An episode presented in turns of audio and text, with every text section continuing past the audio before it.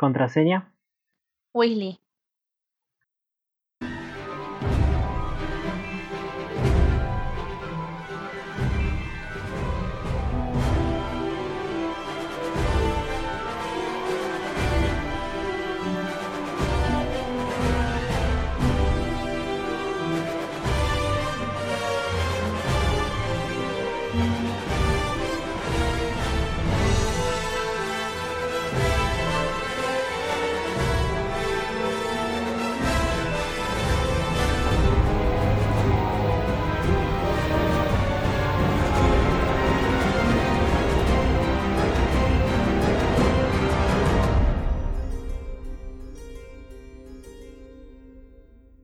Queridos oyentes, sean bienvenidos a este noveno episodio de este programa que llamamos Bizarrando, un podcast donde decimos boludeces sobre cosas que nos gustan. En este especial que llamamos Potter Vigilancia durante julio, el mes más Potterhead del año. Le doy la bienvenida a mi compañera de conducción, Agus. Agus, ¿cómo andás? Hace poco que eh, grabamos. Hola Santi, hola a todos. Eh, sí, venimos grabando muy, muy ahí seguidito. Em, estoy mejor ahora, hoy tuve sesión de terapia, por cierto. Em, Vamos. me ayudó a acomodar un, par de cosas ahí que tenía en mi cabeza. Em, así que bueno, ahora como todo, digamos, lo que los que bueno, hacen terapia quizás lo sepan, es un trabajo de mi, de mi parte, pero bueno, ya más o menos eh, estoy un poco más encaminada, así que eso es lo bueno. Eh, y estoy muy, muy contenta de estar grabando hoy. Em, en, este, en este día especial, porque ya antes que me olvide, eh, voy a comentar, hoy es el cumpleaños de eh, Daniel Radcliffe, nuestro querido Harry Potter.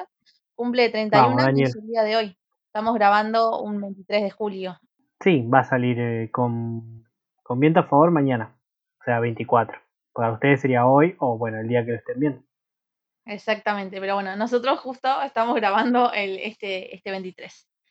Eh, así que bueno, nada, acá contenta. ¿Tu semana, Santi? Va, tu semana, tus días. Eh, igual grabamos el, lunes, así que tampoco fue tanto tiempo, pero eh, bien, tranquilo. estoy todavía esta semana más de vacaciones y ya el lunes empezamos a cursar. Igual no dejaron tarea de vacaciones porque no se cansan de ser soletes, así que bueno, nada, en eso andamos. Y vos vas a construir casas en el futuro, así que prefiero, digamos, que tengas laburo y que cuando me hagas mi casa no se caiga. Yo sí quiero que se caiga tu casa. ¿Qué?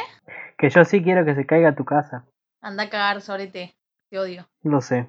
Y creo que todos acá lo sabemos. Cállate, vos sos una, sos una mala persona y después me haces quedar mal a mí. Sos un duende maldito. Puede ser. Así que bueno. Bueno, en esas andamos. Eh, ¿Vos llegaste a hacer encuesta para hoy? Sí, de pedo igual. Porque yo creo que me olvidé, a ver. Para que vean el, nivel de producción que tiene este programa, ¿no? igual vos hiciste. Sí, sí hice, es verdad, me había olvidado. Sí. bueno, ¿nos querés contar a vos? Para, cabe tener una cosa. Nosotros íbamos a grabar anoche y yo, poner un par de horas antes de que nos sentemos a grabar, me había dado cuenta de que no había hecho nada en las redes sociales. Así que me, apresuré, digamos, y bueno, al final no lo pasamos el otro día, así que por ahí tuve más tiempo también para tener eh, votos de la gente. Pero bueno, colgué mal, mal, mal con el tema de las encuestas. Estamos todos en eso igual, ¿eh? La verdad que sí. Pero bueno, em, comento así rápido lo que mi, mi, mi pobre laburo en, en Instagram. Eh, yo hice Alto diseño, alta historia Vamos. Y a ver, tenía que, como que tenía la, la, necesidad de innovar y de dejar también algo fijo porque venía haciendo historias así al tuntún. Y bueno, ahora tengo un diseño más, un poco más fijo, así que eso está bueno. Y aparte es más fácil porque me facilita mi o sea, a la AU del futuro le va a facilitar el, laburo, digamos. F por la AU del futuro. No, al contrario, señor. ¿Qué dice? Ah. Entonces, por la del pasado. No, tampoco, porque la pasó bien la del pasado, la verdad. bueno, eh, comento. Hice una mi encuesta, de, eh, se trató, digamos, de una, de hecho fue una réplica, por decirlo de alguna manera, de la pregunta random que te hice en el episodio anterior, que fue eh, si comían el asado con mayonesa. que yo, bueno, esa, como dije, fue la pregunta que te hice a vos. Tuve, voy a comentar, primero conté los votos anoche porque era cuando supuestamente lo, lo iba a decir, así que voy a comentar para que vean el avance. Anoche em, tenía, bueno, las respuestas eran por un lado obvio que sí y por el otro no, ja, ja, ja, ja, ¿qué te pasa loca? Primero, digamos, tuvo siete votos contra cuatro votos eh, que sí, eh, y hoy se dio vuelta todo, traidores. Ah. ¿Qué hará el sujeto? Siete votos eh, en obvio que sí y ocho votos en no, ja, ja, ja, ja, ¿qué te pasa loca? Em, nada, yo banco a todos los que votaron que sí, los rebanco y los que votaron que no, púdranse. Igual salió reparejo. Sí, sí, sí. Pensé que iba a ser más, como más disparejo, pero sí, está ahí un, votito más, digamos, que, que yo podría votar con el eh, Instagram de Bizardandom y íbamos parejos. Ah. Y, yo no voté. ¿Yo voté o no voté? No me acuerdo. No, no votaste. Para que lo sepan. Eh, mi, mi propio compañero no, no me hace el aguante en, en, la, en Instagram. Qué feo. Eso es lo que vos crees. No, eso es lo que yo sé. Estoy enojada, indignada estoy. Y yo estoy votando. No, ya, ya llegaste tarde. Ya los resultados ya los di. Ya está. Acá. Igual, eh, porque yo iba a votar que no y te ibas a ofender, por eso no voté. ¿Por qué me ofendería si yo voté? No, te ibas a ofender porque yo voté por el no. Ahora sí, ya sabía, por eso ahora sí, ahora estoy ofendida. Lo sabía. ¿Cómo? La gente que no, que puso que no, espero que antes lo haya probado y que diga que votó que no porque lo probó. Antes que me olvide, paréntesis. Em, eh, Ari, de la radio del merodeador, votó, o sea, no votó ninguno, pero me contestó la historia y ella puso solo cuando está frío. O sea, digamos que lo come con mayonesa cuando está frío. Cosa que yo también lo he hecho. Eh, la primera vez que lo comí con el asado caliente fue hace un fin de semana atrás, pero en general sí era cuando estaba frío el asado. Eh, así que esa fue la respuesta de, de, un, de una oyente. Y, compa, y colega también de podcast. Obvio. Eh, pero sí, sí, la mayonesa suele ir con, las cosas frías, a pesar de todo el bardo que me hiciste. No, porque el pancho va caliente. No sé cómo comes pancho frío. Estoy indignada todavía. Es lo mismo. Todos los matambres, todos los eh, fiambres se pueden comer frío. Primero es un embutido, señor. No es un fiambre. Los embutidos también se comen frío. Segundo, eh, sos, el único sos el único ser que come el pancho frío. Aceptalo, no sé, fijate, anda a terapia. A mí me da igual, eh, pero que vos lo veas como algo extraño es como... Es que no soy yo solamente... O sea, voy a aclarar una cosa. Ayer me acordé justo y lo puse en Twitter en el mío personal y me contestaron em, varias, creo que un par de personas. Un par. Y están todas en, la, en la misma, o sea, no entendemos cómo comer el pancho frío. Es que está frío, ¿eh? Como comer mortadela. La mortadela también está fría. Pero no va a comer la mortadela, señor, que es un fiambre con la salchicha. No, no. Son lo mismo, ¿eh? es carne, eh, o quiero creer que es carne procesada en piel de algo. Pero no, no es lo mismo. El pancho se come en caliente y ya. es lo mismo. No. Sí. No. Ah, se pasaban todo el programa discutiendo eso, pero se come caliente, en fin. Santi, por favor, contanos qué, qué estuviste haciendo en Twitter vos por tu lado. Bueno, yo improvisé de algo que preguntaron el otro día en un hilo. Era sobre si la gente se anima a ir o no al cine sola. Ah, de una. Qué buena pregunta. Em, y bueno, me contestaron que hubo 14 votos hasta ahora. El 92,9% votó por sí y el otro 7,1%, así que imagino que es un solo voto, votó que no que ni en pedo iría solo. En tu caso, ¿cuál sería tu respuesta, Santi? Em, yo ya la dije, yo no tengo problema de ir solo. El tema es que eh, acá, al menos en Rosario, es imposible ir solo, porque es muy caro para ir. Ahí va. Yo estuve pensando cuando vi em, tu, o sea, tu, tu, pregunta, yo voté que yo eh, sí iría sola al cine. Pero también está una realidad que es lo mismo que vos dijiste. Eh, a veces, eh, yo, sea, personalmente nunca, nunca fui sola al cine y justamente pasa un poco, poco por esto. El ir solo, excepto que tengas, por ejemplo, bueno, acá en Santa Fe, em, cuando las épocas eran más normales y se podía ir al cine, tenías los días miércoles con un 50% de descuento. Entonces, era como el día, digamos, que si no tenías eh, una persona con, con la que ir podías ir solo y no, no pagabas tanto. Que incluso aún así con el, con el 2x1 o con la mitad del, de la entrada sigue siendo bastante salado. Eh, tipo, no es algo que vos tenés, no sé, 100 pesos y ya podés ir al cine, o sea, es un cardón.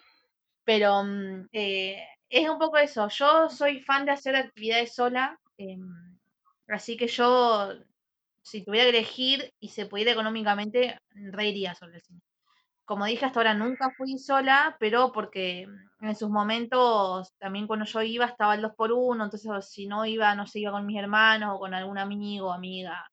Em, pero eh, hay que ver también, depende de, cómo vote cada uno. Hay gente que quizás habrá votado que no irías ni en pedo al, cine porque no le pinta ir a esa actividad solo. Lo cual me parece medio sin ofender, ¿no? Eh, estaría bueno por ahí lo prueben también, porque es una actividad que está piola para ir a, estar tranquilo y hacerla solo. Bueno, había un comentario que no fue en, nuestro, en nuestra pregunta, pero había un comentario que decía que mm, había gente que le molestaba poner salir del cine y no tener con quién comentar la película.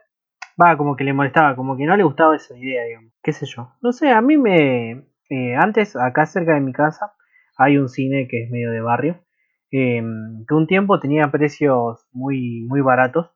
Em, y bueno, entonces ahí sí aprovechaba para ir, porque aparte podía, no sé, comer en mi casa, ir a ver una peli y volverme, caminando, porque son tres cuadras, y son tres cuadras bastante eh, accesibles dentro de todo. Em, pero por ejemplo, para ir a otro shop, a los dos cines que hay acá en Rosario grandes están en shopping. Y los dos, eh, o sea, no tienen, no es muy, no es se puede ir en Bondi, pero no es la mejor idea ir en Bondi. A menos que vayas medio temprano y te vuelas medio temprano. Em, y a sumarle todo lo que es ir hasta allá, que lo, eh, lo, más recomendable es ir en auto. Si no tenés auto como yo, te cagas. Y si tenés que ir, bueno, es una paja, porque tenés que gastar mucha plata yendo, quedándote, em, quedándote a comer. Entonces, bueno, ahí ya se va mucha plata. Eh, y tampoco tienen, o sea, lo único que funciona es el 2x1. No tienen otros, eh, otros descuentos como para que vaya, bueno, voy solo. Pero antes de eso yo re iba solo. Eh, porque, digamos, me da igual ir y no tener a nadie con quien comentarla. o cosas así, porque en definitiva uno va a ver la película. No, tampoco va, si bien es algo que se puede compartir, mayormente cuando uno va solo es porque quiere ver la peli. Tal cual. O sea, no somos críticos, digamos, de peli como para necesitar. A mí me pasa lo mismo, yo no, no necesito comentar. Y de última, si lo necesitara, también le hablas a WhatsApp a alguien que, que la haya visto, que conozca, lo que sea, y, listo. Bueno, no sé, no, no me parece, digamos, que en, lo personal que sea algo, digamos, que a mí no me permitiría ir a ver una peli igual. Em, te creo que alguien venga y me diga, mira, no me siento cómoda estando solo o, o no, o quizás no tiene tan trabajado el tema, digamos, de la soledad y como que no quiere hacer cosas solo, sí. Pero bueno, qué sé yo, acá hay gente, hay mucha gente en el mundo y gente para todo también. Ah, sí, no sé, qué sé yo, no sé si va tanto por ese lado, sino que es como una actividad que siempre se, no sé si se fomenta, pero es como que siempre se piensa en hacer de dos. Es como, no sé, es como, como a jugar al fútbol con él. Es como que, bueno, te imaginas jugando al fútbol solo. Eh, eh, sí o sí necesita por ahí el cine. Que la comparación nada que ver porque el, fútbol es un deporte que necesita sí o sí de más personas. O sea, para ir a ver una película no necesitas de, o sea, realmente de otra persona. Sí, pero en realidad dije el ejemplo como para hacer deporte, por ejemplo. ¿Se entiende? No. o sea, si querés eh, hacer deporte, eh, no necesariamente tenés que jugar al fútbol. Podés hacer un montón de cosas. ¿Se entiende? No.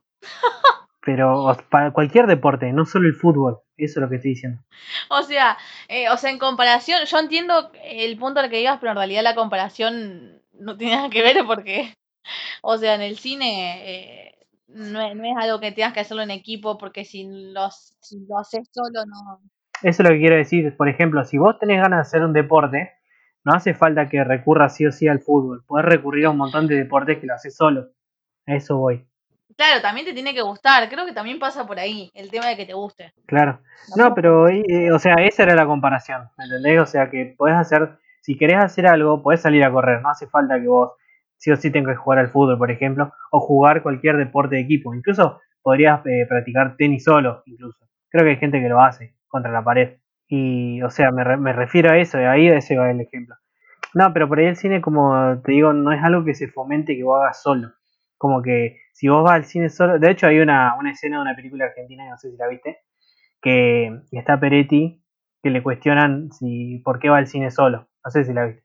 No. Bueno, eh, que le dice, nunca le vendiste, porque como que el, boletero, el que vende la entrada, le dice, ¿una sola? Y él como que se da manija solo y le dice, sí, ¿qué te, qué te molesta? No me puedo pedir una entrada solo. Y se recalienta. Y, y va a eso, digamos, como que eh, no es algo que vos entiendas, como que vos estás haciendo solo, es algo, algo que en general se hace con otras personas. Como que ir al cine es algo que vos haces con un amigo, con, tu pareja, con un grupo de amigos. Eh, en general no es algo que desde la sociedad se fomenta hacer solo. Cambien de... a eso iba, digamos. Es que porque en realidad creo que pasa porque a las empresas no les conviene, digamos, que o sea, ellos ganan más guita, obviamente, si vas con más gente. Eh, pero te digo, no es una actividad, digamos, que, que, que si, digamos, si vas solo pase algo por ejemplo, la comparación en realidad con el tema del deporte es otra cosa, porque en general el deporte es necesario en muchas ocasiones que, que, que estés, eh, que haya un equipo, pero no, no vendría a ser el caso, digamos, del cine, que es más, para mí viene más por una construcción, o sea, también por un, eso, digamos, de que te quieran hacer creer de que eh, no podés estar solo y, disfrutar el tiempo igual. Sí, sí, sí, no, eh, creo que no coincidimos, pero, o sea, entiendo el punto. O yo, yo te digo porque hay un montón, yo conozco mucha gente que no, no disfruta estar, el, o sea, a lo mejor eso, digamos, vos no, no entendés por ese lado el tema de que hay personas que realmente estar solo no lo disfrutan. No, sí, sí, lo, lo entiendo, eh, pero no sé si eso es lo que por ahí eh, define la cuestión de ir al cine solo, ¿no? Es que te, te quieren hacer creer en realidad que, que no está bueno, sobre todo lo ves en las propagandas, que en las propagandas del cine siempre está el, eh, o la parejita o en general encima es eso, en, generalmente la parejita, digamos, que tiene que ir al cine y bueno, comprarse los pochoclos y toda la bola esa.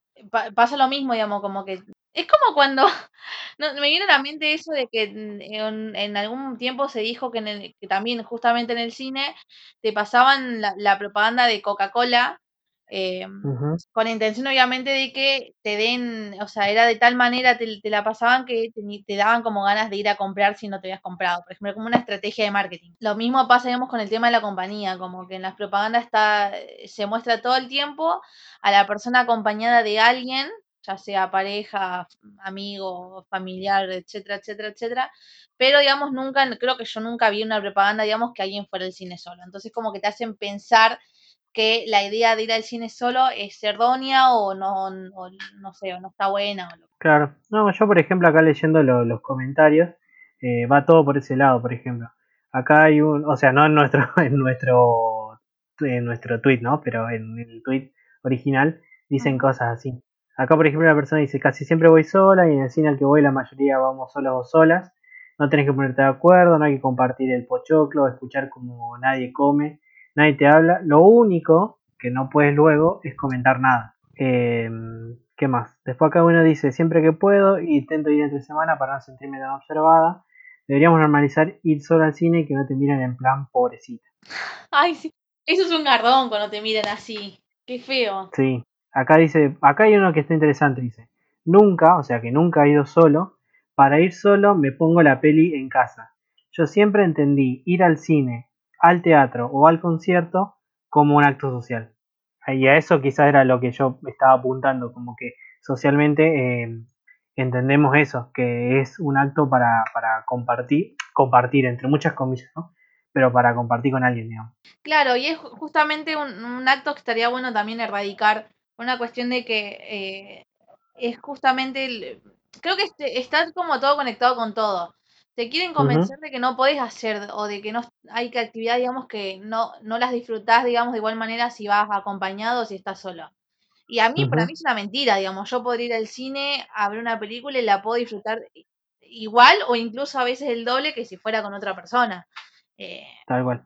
Es un, es un debate. Sí, sí. Eh, igual, bueno, de última, si a vos te parece, lo podemos extender a, a Instagram para ver qué opina la gente también. Dale, dale, me parece. Me estoy riendo un poco con los comentarios, la verdad. Porque hay gente, por ejemplo, que dice eso. Dice, la, la norma es, la excepción es ir acompañada, por ejemplo. Claro, tal cual. O sea, para, esa, para ella es como que siempre ha ido sola y nunca ha ido acompañada con nadie. Como que esa es la excepción, digamos. De una, me cae bien esa chica. No sé quién es, ya la perdí, porque estoy scrolleando que como... y ya apareció una que dice, a mí me gusta eh, ver en versión original subtitulada. O sea, ya, ya metemos la variable de cómo verla, Claro, de verla original. eso otro, otro como eh, creo que lo habíamos hablado, me parece. A eso. Si lo hablamos, o no, lo, ¿vos decís que lo hablamos nosotros o lo hablamos en el programa? No, en el programa, me parece que lo, lo hablamos en el, en el primer episodio. Puede ser. Hablamos del doblaje. Sí, no sé si hablamos del tema. Cuando, claro, cuando abordamos el tema de la, de la sección del, del doblaje y de los diálogos. Creo que fue en ese, en ese momento. Va por ahí. Sí, eso fue eh, hace dos meses ya. Y no sé, tengo muy pocos recuerdos de hace dos meses. Ah, bueno, es que yo, mi memoria, eh, a veces eh, me sorprendo porque por ahí recuerdo un montón de cosas que pasaron hace un montón. eh, y tengo días, hay días que me acuerdo un montón y días que me, me decís, che, ¿te acordás que hablamos? Y yo estoy como, no, la verdad que no me acuerdo. Tal cual. ¿Hablamos de eso? ¿Estamos hablando ahora? ¿Esto es real? ¿Esto es la Matrix? Boludo, ya pasaron dos meses. Ya pasaron dos meses. Va, en realidad no sé si pas- pasaron dos meses porque pasaron eh, nueve programas, lo cual sería más o menos nueve semanas. Mm, ¿Qué flash? O sumale que hay una semana que no subimos, otra que subimos más tarde. Claro, para el primer... Vamos a chequearlo. Sí, lo estoy chequeando justo, justo ahora. Eh, 22 de mayo. ¡Ah! Ayer, Ayer, mira. Ayer fueron tres meses, no, dos meses. dos meses. ¡Uh! Aplauso.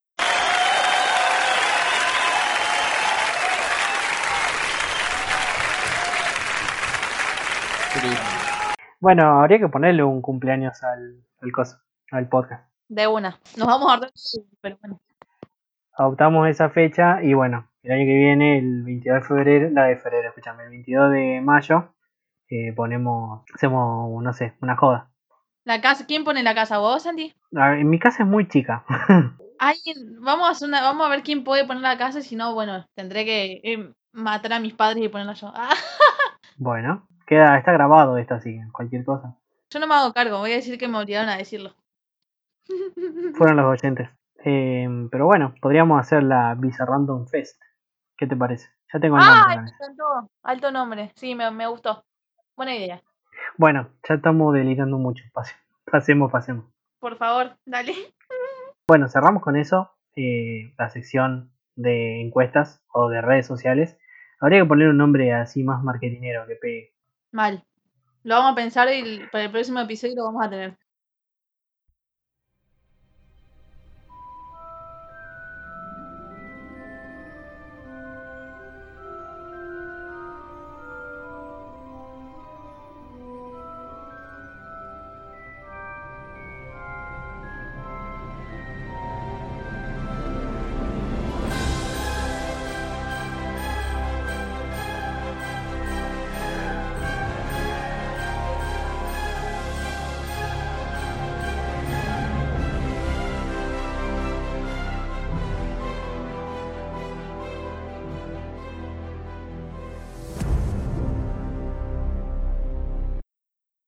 Vamos a empezar este programa. Que la idea era hablar de eh, objetos del mundo mágico de Harry Potter. Ya que estamos, como dijimos al principio, en este mes especial de Visa Random sobre eh, Potter Vigilancia, sobre Harry Potter. eh, que nos queda un solo episodio y vamos a tirar la, la casa por la ventana en ese episodio. Arre. Olvi, pero bueno, eh, queríamos hablar ahora de hacer un juego, más que nada, eh, pensando en objetos mágicos que a nosotros nos gustan y nos llaman la atención. ¿No es cierto? así es. Em, lo voy a explicar un poquito, si te parece. Dale. Bueno, la idea es, eh, cada uno eligió tres objetos mágicos, eh, que obviamente ni yo sé qué eligió Santi, ni Santi sabe qué elegí yo. Em, la idea sería primero, bueno, empieza él o yo, ahora lo vamos a ver, eh, y yo le tengo que dar una pista o él a mí, y eh, tenemos que adivinar de qué objeto mágico se trata. Si con esa pista no tenemos demasiadas opciones o no se nos ocurre nada, podemos pedir otra pista más, que es la pista salvavida, digamos. Em, y ahí ya, si no, no sabemos bien o si tenemos también muchas opciones todavía, tenemos que arriesgar y decir cuál creemos que es. Y bueno, básicamente no nos vamos a ganar nada porque no se puede, pero el, que, el que adivina más gana y, y se lleva el, el honor. Es muy posible de que yo me olvide las reglas, aviso. Te vamos a tener que fajar entonces. Ah, eso lo doy por sentado yo. y bueno, después, eh, una vez que tengamos adivinado el objeto, la idea sería eh, inventar con ese objeto alguna situación bizarra, graciosa eh, o divertida, o las tres cosas. Em, y ya. Ah, y bueno, después vamos a hablar también un poco de, de cada objeto en sí, porque bueno. Eso. Ah. Deberíamos dejar que el, nuestros oyentes elijan cuál es su favorita de las que vamos a inventar. De una, me copa. Dale, propuesta para encuesta. eh, Podemos hacerla en las dos, dos redes sociales, tanto en Twitter como Instagram. Obvio. Se me ocurren todas las ideas mientras estamos grabando, nunca antes, nunca después. A mí se me ocurren siempre antes, nunca, nunca en el momento y algunas veces después. Bueno, bien ahí, como para ir tildando. Bueno, ¿quién, quién, quién arranca? Eh, no sé, lo decidimos a las piñas. Perdés, ¿eh? Sí, seguro. Porque sabes, solo porque sabes boxeo. una, un una ventaja bastante importante. Tal igual. Eh, bueno, si querés, eh, empiezo adivinando yo y rotamos. Bueno. Eh... ¡Ay! ¡Qué emoción! Bueno, te tiro la primer pista entonces. Dale. Es de madera. Eh, yo. Es de madera. No, es muy genérico. Ay, te odio. Eh, algo de madera. No, dame la otra pista. Total es gratis. es un juez. Ah, bueno. Era más fácil de lo que pensé. Te odio. El cáliz de fuego. ¡Sí!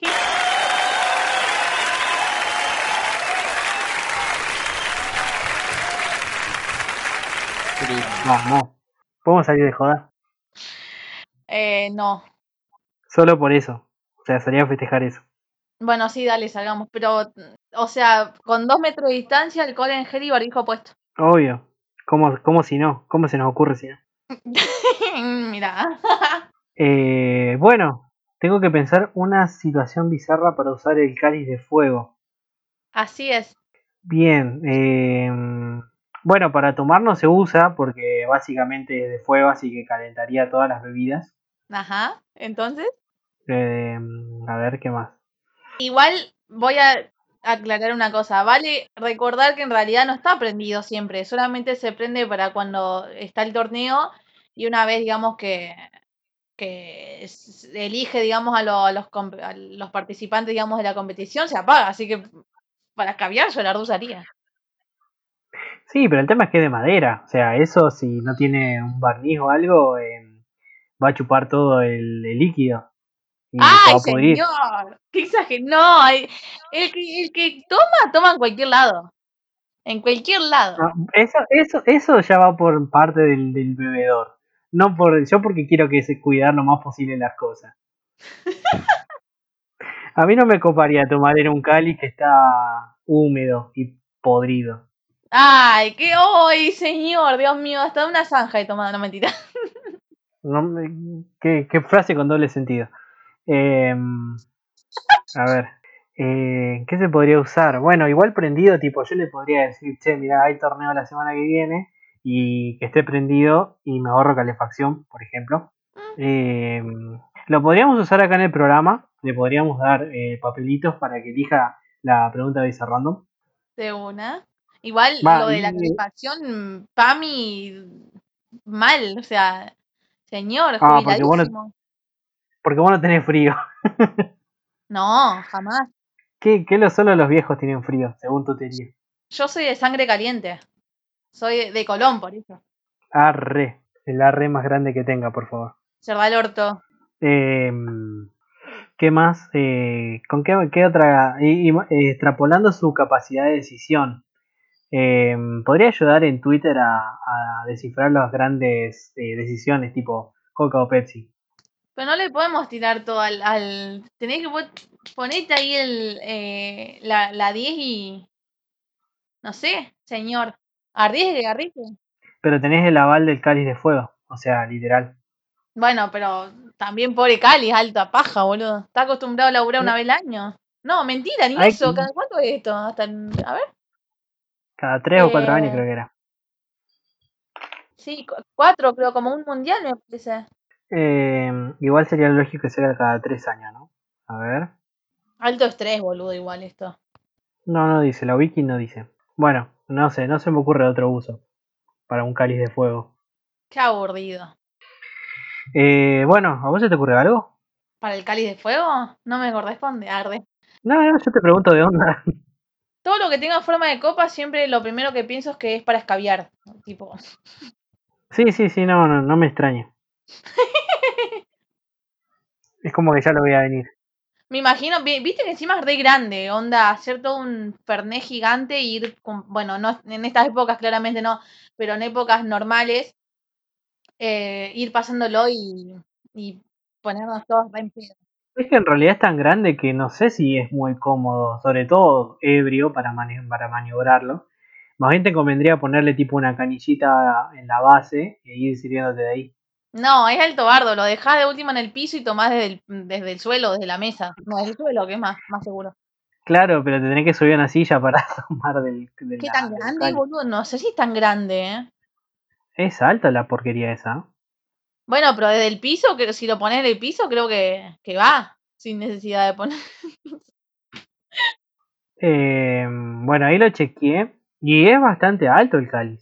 Para, bueno, para mí, digamos, igual no sé si, no, no parece tan alto. Igual, bueno, eh, va en la comodidad de cada uno. Pero si no, bueno, pon- planteando, digamos, el- la situación de que larga fuego, también estaría bueno para cocinar cosas. Onda, ¿viste como en las películas que hacen las fogatas y, y ponen el palito y le ponen, no sé, la una salchicha o un... ¿Cómo se llama la cosita esa blanca que es como esponjosita? El malvavisco. Eh, eso, onda, cocinar cosas o... Que existe acá también. Sí, bueno, ya sé que existe acá, pero en, en ninguna película argentina viste una escena así, creo. En fin, la cuestión es que, mm, o para prender fuego cosas, Para prender fuego, cosas directamente. claro, qué sé yo, em, ¿qué podría prender fuego? No sé. em, Bueno, eso es lo que yo te decía, no sé si se alcanzó a escuchar, que eh, si, es, si es así, eh, es un cáliz y es grande y, podés- y tiene el fueguito arriba, puedes hacer un, un guiso o un locro o un estofado o incluso un asado. Vos, vos tenés como, yo te tiré cosas chiquitas y vos ya tenías, digamos, todo un, un menú elaborado. Obviamente. Claro, la- el tema es ese, que en realidad supuestamente eh, es como que no, no se puede prender fuego cuando, cuando quiere, digamos, el, el cáliz. Bueno, pero le, le puedes mentir un poquito y decirle, che, mirá, hay torneo y después le decís que se suspendió. No creo que funcione así. Bueno, pero viste, va, eh, ya yendo un poquito más a la información del cáliz, eh, lo que eh, Barty Crouch, va, spoiler, ¿no? Barty Crouch Jr., disfrazado de Alastor Moody, engañó al cáliz de fuego, haciéndole creer que había más de tres colegios compitiendo mediante un poderoso encanto confundus, va, encantamiento de, de confusión, ¿no? Eh, Ujú. y eso hizo que se pudiera elegir un cuarto campeón, que, fue, que era Harry, junto a Cedric, Flair y Victor. Que en, realidad también está aclarado que porque viste que en las películas, no me acuerdo qué, qué onda, lo- eh, qué onda en el libro, pero dice que eh, Harry es el cuarto eh, campeón de Hogwarts y en realidad eh, él- hay un solo campeón por colegio, o sea que Harry era como un campeón NN. Claro, eh, según lo que dice el libro, eh, que lo estoy leyendo ahora, dice mm, eso, que con un poderoso encantamiento, eh, eh, bueno, Barty Crouch Jr. le hizo creer que había un cuarto colegio, ponele, no sé, colegio X, Escuela Nacional número 932, Belgrano. claro, Y la única persona que se presentó de ese colegio eh, había sido Harry, entonces obviamente iba a salir, porque era el único elegido de ese disponible. Tal cual. Em, hay algo muy que me pareció muy interesante, es que no tiene, eh, no, o sea, el- tiene fecha de creación y la, o sea, todo desconocido, ni se sabe cuándo fue creado ni quién lo creó. Como que salió de, de- de la nada, no sé. Pintó, apareció. Claro, se apareció así tipo, Oli, yo soy la copa, de- el, el cáliz de fuego, úsenme, perras. Igual capaz que fue tipo lo, como el sombrero seleccionador, tipo alguien agarró la copa y dijo, ah, usemos esto, ya fue. Justamente se habían juntado a escabiar y por eso pintó. Usemos esto y prendemos los fuegos ya que estamos. Suena, suena como que yo creé el torneo del, de los tres magos. Y podría pasar. Igual no le echemos la culpa al escabio que yo lo haría sobrio también, así que. Muy bien, me parece perfecto, Santi.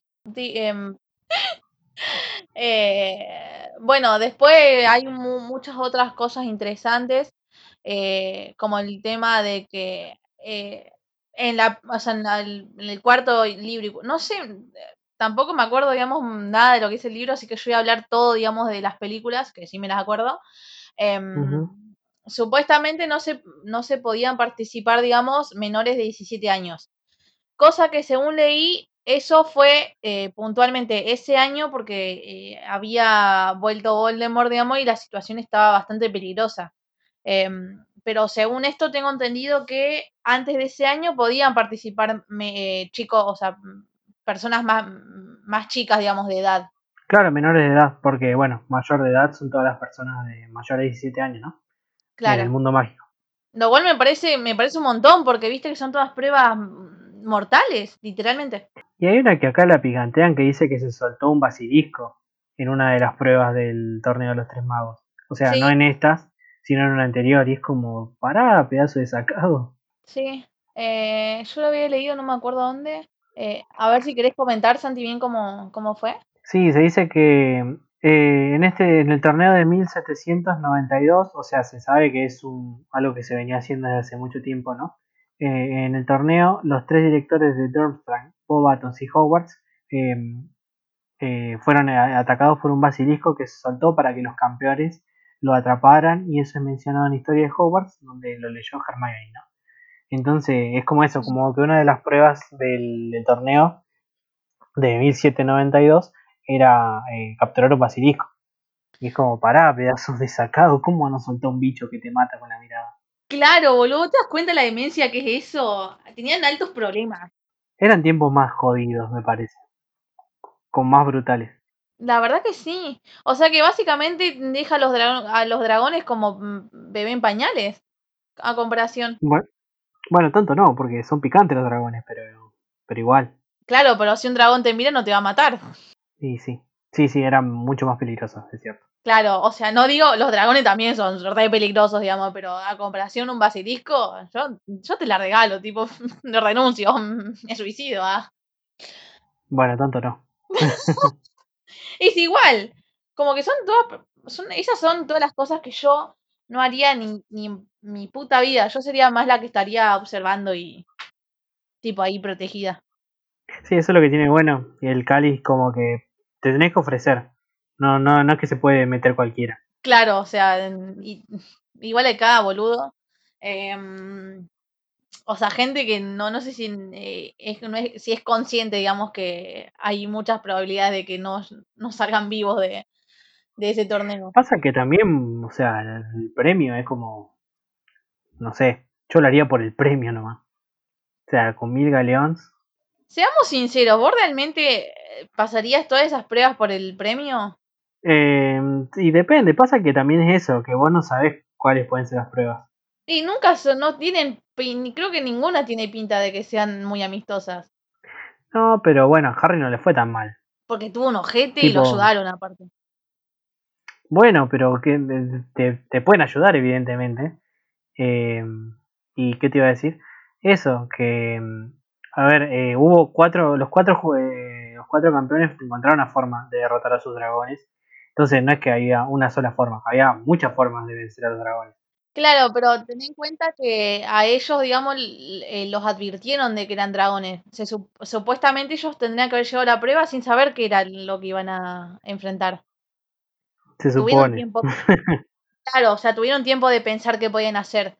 O sea, el torneo tendría que haber pasado, digamos, o sea, ellos llegaban a la primera prueba sin saber qué mierda les esperaba y tendría que haber improvisado, cosa que obviamente no sucedió porque los ayudaron. O sea, teniendo en cuenta eso, si en realidad, o sea, si hubiera sido como en realidad tendría que haber sido, eh, probablemente no hubieras, no hubieran salido vivos, al menos no todos.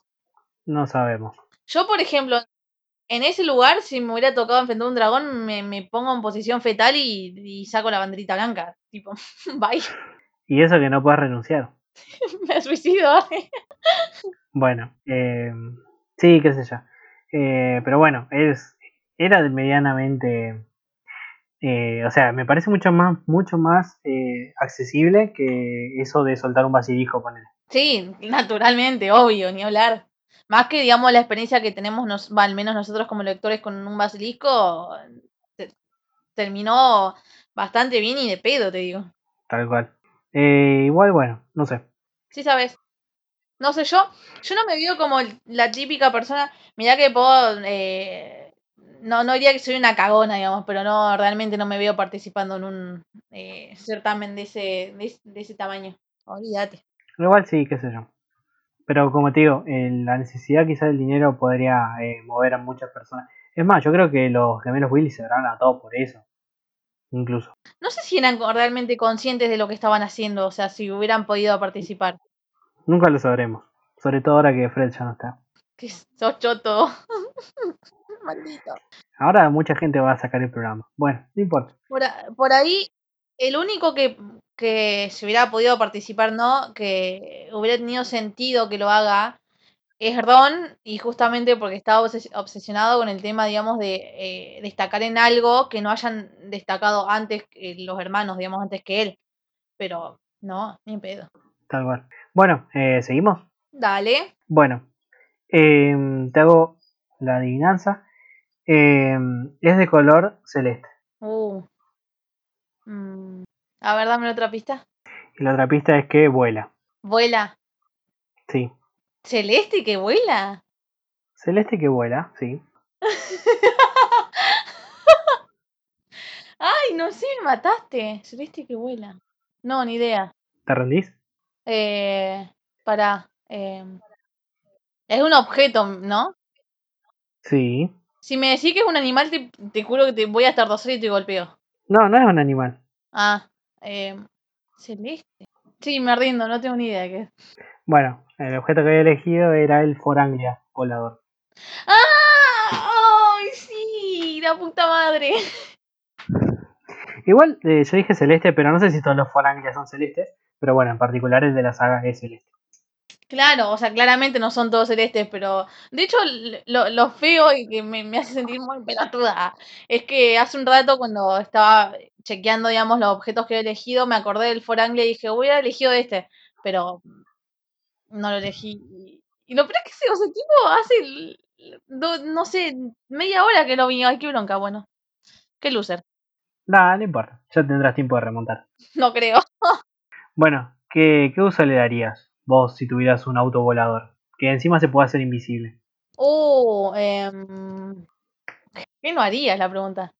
Elegí lo más gracioso o bizarro que se te ocurra. Y probablemente lo a mí siempre se me ocurre, digamos, o sea, si puedo eh, volar y encima que no me vea nadie, probablemente me robaría algo. Onda, un- una, no sé, bo- bodega de Fernet o, o una dulcería o un banco.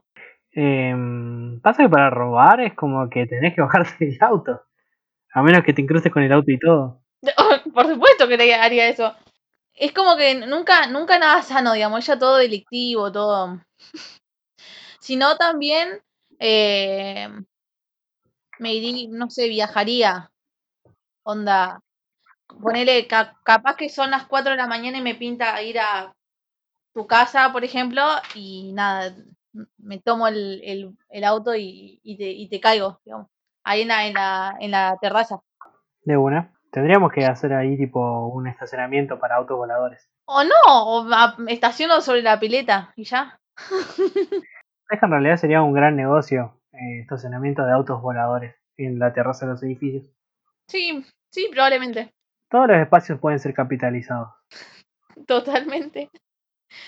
Como que estoy tratando de, de pensar en algún en algo que haría y en realidad si te pones a pensar en un montón de cosas que podrías hacer con un auto volador que se hace invisible. Eh, ah, lo que sí haría es eh, chocar a gente. Bueno, eso es interesante. Despacito, no es que lo, eh, andaría matando gente por la vida, pero onda, chocarlos, digamos, con el auto invisible y que la gente quede como, ¿qué mierda pasó? Protagonizar, eh, protagonizar accidentes de autos invisibles, Totalmente. Eso sí haría, me reveo haciendo eso. tal cual. Eh, bueno, te leo un poco sobre el Foranglia. A ver, el Foranglia, que fue lanzado en 1959, se fabricaron más de un millón de estos clásicos coches británicos hasta que dejaron de producirse nueve años después. O sea que no fue un auto muy exitoso que digamos. El señor Weasley desarmó su Foranglia de color turquesa para ver cómo funcionaba y luego volvió a montarlo con algunas prestaciones entre comillas añadidas. El interior y el baúl están embrujados para tener mucha más capacidad de una normal. Y, el, em, y la guantera dispone de una brújula y un accionador de invisibilidad que en teoría el coche invisible para los muggles cuando despega. Si bien el señor Weasley encantó el, coche para que volara, no tenía intención de usarlo, por lo que actuó dentro de los límites de la ley mágica. O eso es lo que dice él para autoconvencerse. ¿no? Después de un vuelo improvisado y el consiguiente choque, el Foranglia empieza a actuar por su cuenta. Lleno de barro y ara- arañazos, parece haberse vuelto loco en su nuevo hogar. Y como curiosidad, J.K. Rowling tuvo un amigo en el instituto llamado John que conducía un Foranglia de color turquesa. Harry Potter y la Cámara Secreta está dedicado a él y es también la persona que inspiró el personaje de Ron Weasley. ¿El personaje de? De Ron Weasley. Ah, de verdad. Nice. Qué, qué piola para el pibe. Sí, qué lindo que te dediquen un libro que es bestseller. Ay, la verdad que sí, qué ojete. Yo también quiero. Bueno, cuando escribas un libro y seas millonaria, dedícame uno.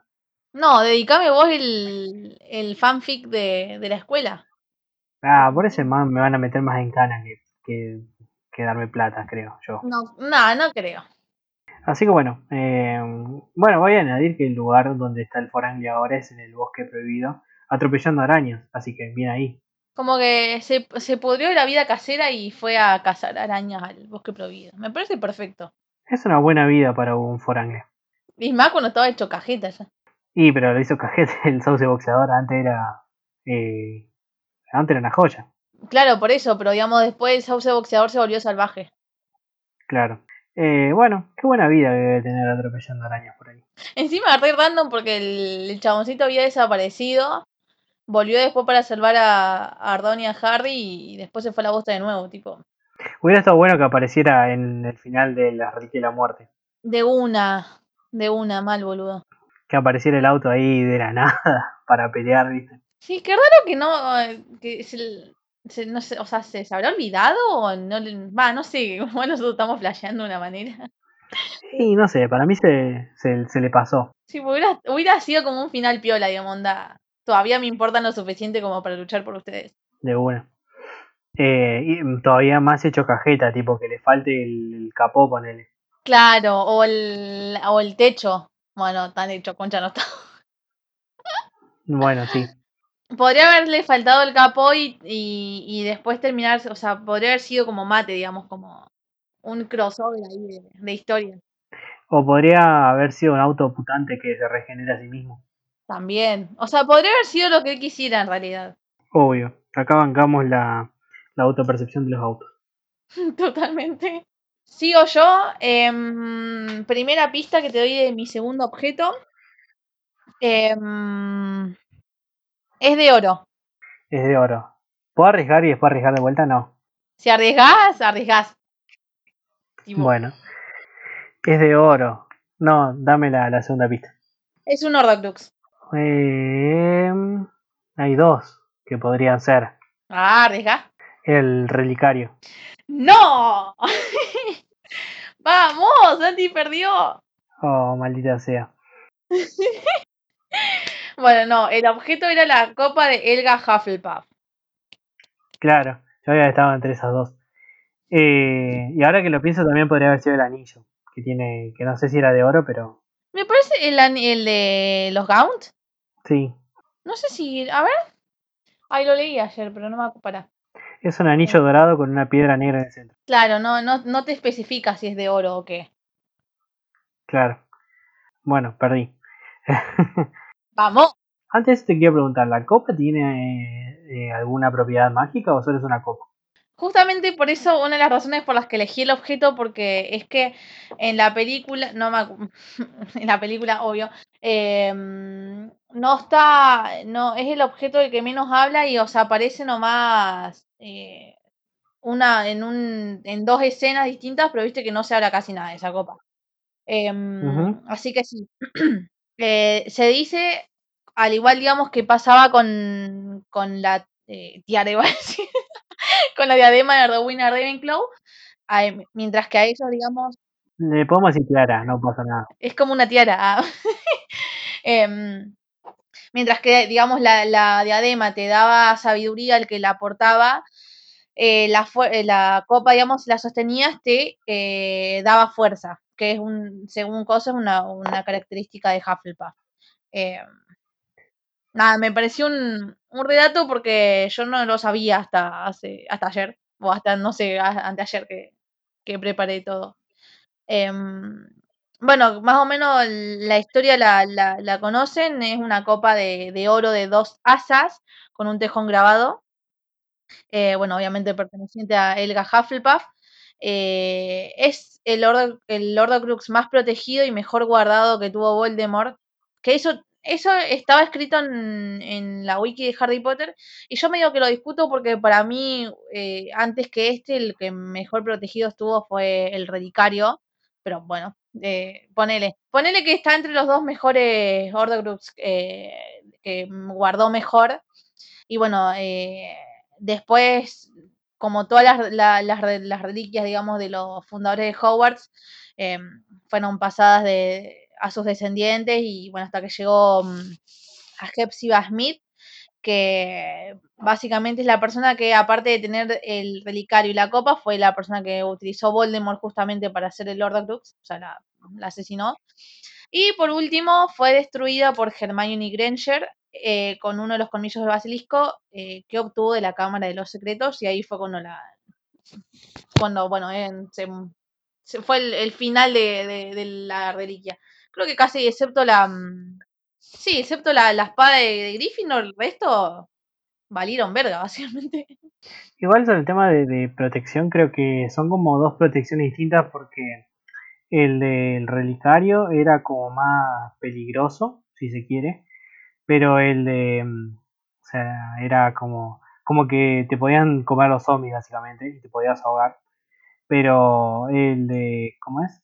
El- la copa está en un lugar que está primero protegido por un dragón, que ya establecimos en este mismo programa que es muy jodido un dragón.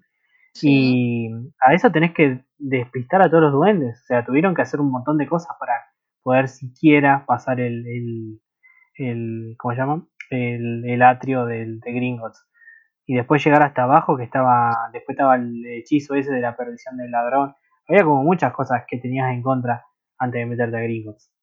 Claro, por eso mismo aclaré, digamos, que para mí, yo no diría, digamos, que es el, el, el mejor guardado. Estuvo muy bien guardado, pero creo que la par del relicario estaban más o menos en el mismo nivel, digamos, de protección.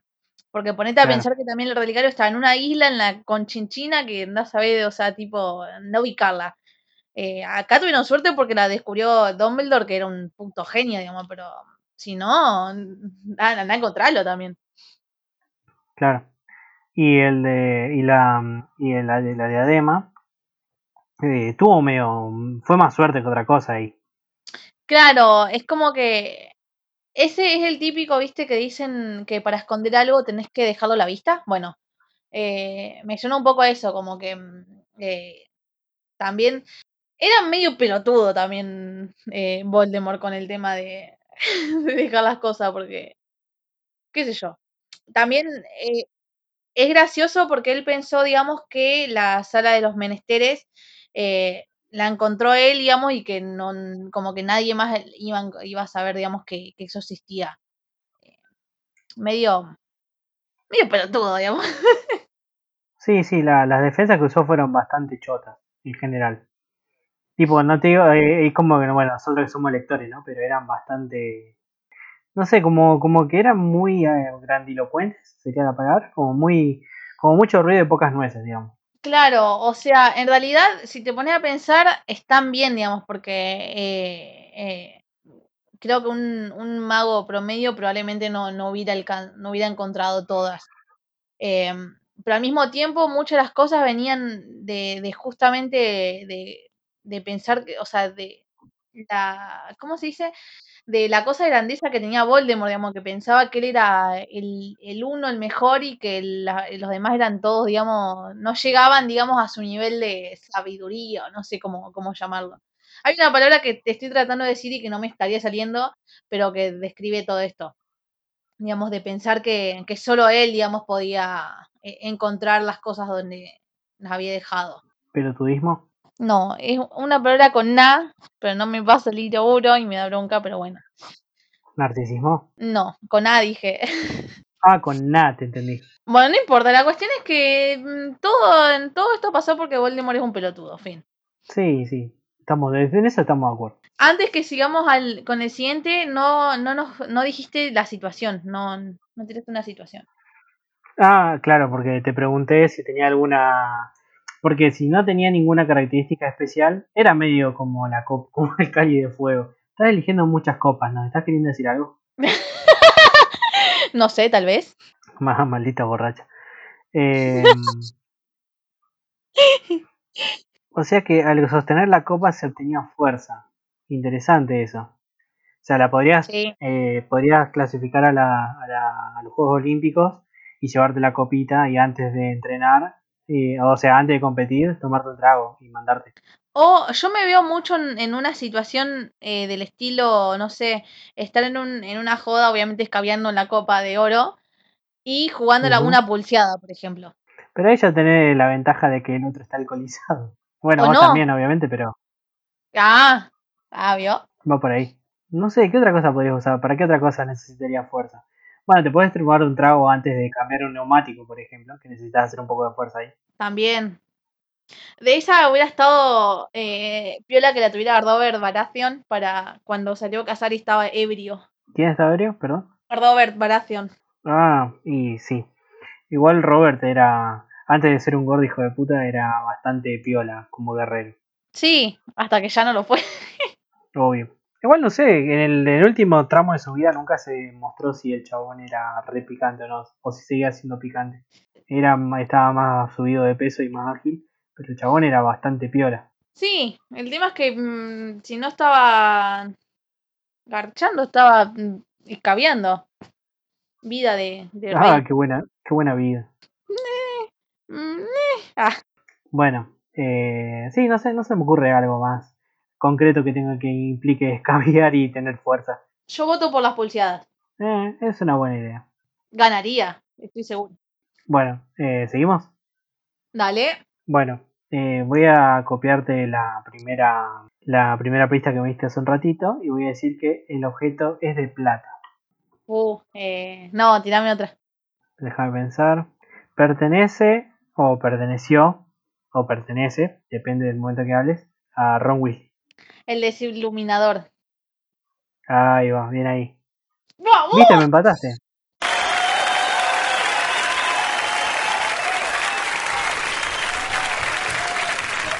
¡Vamos! ¡Vámonos, pibe! ¡Vamos, Hufflepuff! Vamos. Uy, qué buen objeto, boludo, no se me había ocurrido. No, yo lo pensé porque es eh, básicamente el primer objeto que se ve en, en- en las películas. Porque Sí. el primer mago que se ve es Dumbledore y el primer objeto que usa no es su varita, sino que es el cuchuflito este para que la use. Sí, sí, qué, buen, qué, qué buena elección. Amé. Bueno, eh, ¿para qué lo usaría? Ah, eh... uh, bueno, lo primero, o sea, siempre se me van a venir co- con lo mismo, digamos, que con el hechizo de, de esos hechizos prácticos. Yo probablemente es como que eh, no sé, viste que a veces te acostás en tu pie, en tu cama a hacer cosas, pero cosas que necesitas tener la luz prendida. Y después a veces como que estás acostado y te da muchísima paja ir a levantarte, apagar la luz, así que probablemente mayoritariamente lo usaría para eso, o sea, para apagar la luz cuando ya me acosté. De una. Cuando te da paja apagar la luz, sí. Totalmente. Después, bueno, hay un montón, creo que también eh, siempre me sale como la, la maligna de adentro. Así que probablemente lo usaría para volver a la gente. Onda, no sé, capaz que prende, va a prender la luz y yo activo el desiluminador y se la apago. Y así. Cara de sujeta. Tengo una anécdota, por cierto, que en mi casa ahora, digamos, tenemos dos televisores que son iguales. Por una cuestión, que teníamos el nuestro propio y después una de mis tías le regaló a mi vieja el, su televisor que era el mismo que teníamos nosotros. Entonces teníamos dos controles. Una vuelta mi viejo estaba mirando tele y eh, creo que fue mi, hermano, me parece, o, o, yo, no, bueno, no sé. Alguien agarró el control y empezó a bajar el volumen. Eh, no, miento. Eh, le apagaron el tele. Entonces el, tipo miró así raro, ¿viste? Fue y lo prendió de nuevo. Y el ratito le van a apagar el tele. Y ya, ¿viste? No entendía qué miedo estaba pasando. Hasta que. Pero creo que fui yo la que no, no, se, no se pudo contener la risa y me empecé a reír. Y nos quedó mirando y estábamos todos cagándonos de risa porque no entendía qué pasaba y era pues nosotros estamos apagando el tele con el otro control. Tal cual. Sí, a mí me pasaba mucho eso igual. Porque yo antes. Eh eh, tenía la pieza de, o sea, yo tenía, yo tengo en mi casa un comedor muy grande y antes, eh, por un par de cuestiones, eh, la mitad de ese comedor le pusimos un Durlock, o sea, una pared y tenía que usarlo yo de pieza y claro, la luz quedaba afuera de mi pieza, entonces yo tenía que levantarme, ir hasta afuera, salir de mi pieza, apagar la luz y volver a entrar. No, qué paja, boludo. Era una paja, sí, sí. Y encima de eso, o sea, cualquiera me podía apagar la luz, claramente. O sea, cualquier persona que, que estuviera afuera de mi pieza podía apagarme la luz.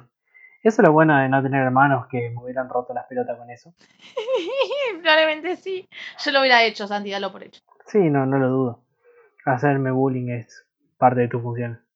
Después hay un montón de cosas para lo que se podría usar mm, realmente. Bueno, sacando, digamos, la función que tiene esa de que, que, que usó para volver con Hardy con Hermione, que es como un poco más, más compleja, pero bueno, eh, con su uso, digamos, de, de, apagar y prender luces, em, podría, creo que sobre todo lo usaría para hacer maldades. Aparte de por los momentos de comodidad, pero en general para seguramente para hacer maldades, seguro. Igual me, me resulta muy curioso porque Dom, eh, Dumbledore, porque o sea, se dice que el único que existe, eh, lo creó él, lo inventó él, pero ¿para qué lo usaría? O sea, si podés usar para no usar tu varita sería. Porque creo que podés hacer lo mismo con, haciendo vos con tu varita, digamos. Y la verdad que. Mm, la verdad que no sé. Es una muy buena pregunta. Estaría bueno hacer esa pregunta, digamos, a, como, como encuesta para el siguiente episodio. Tal cual. O sea, teorías de por qué Dumbledore crearía un desiluminador. Tal cual. Porque aparte después viste que lo usa, o sea, si vos le, le sacás la, la, luz a un foco, ponele, y te vas a otro lado, podés usar esa luz con otro foco o incluso dejarlo brillando. Eh, o sea, como en el aire, digamos. Sí, igual también hay otra, otra cosa sobre el tema, digamos, de que eh, no solamente era un objeto, o sea, si la función, digamos, de ayudar, en este caso a a encontrar su camino de vuelta a los amigos fue algo mm, que Dumbledore, digamos, planeó, no precisamente para ayudar a Ardón, sino me, me refiero, digamos, que era eh, si era una función que ella había planeado o si fue un mero accidente, digamos, que, tenga, pueda tener esa capacidad o, ese, o puede hacer eso el objeto. Nunca lo sabremos. Igual también creo que va por el lado, digamos, de que eh, no sé si con magia podés apagar, por ejemplo, las luces de toda una calle o de toda una manzana o lo que sea. Sí, pero pasa que el aparatito este vos lo tenés que accionar por cada luz que quieres apagar. Con lo cual es lo mismo que hacerlo con la varita.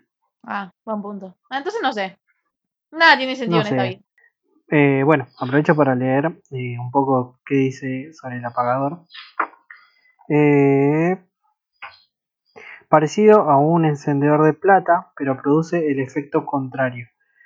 Un, bueno, eh, mencionar que antes del séptimo libro siempre se le decía apagador, en las dos veces que apareció, ¿no? Un apagador apaga las luces de la calle con una pequeña detonación cuando se apunta hacia ella y se acciona. Al hacerlo funcionar otra vez, el apagador hace que las luces de la calle se enciendan con un resplandor anaranjado.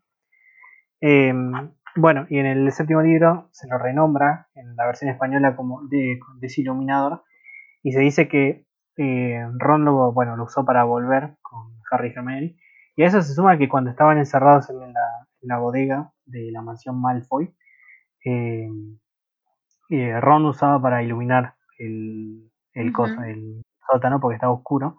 Eh, con la luz que ya había robado de otros aparatos, podía prender la luz. Ah, salían como unas bolas doradas que brillaban ahí, ¿no?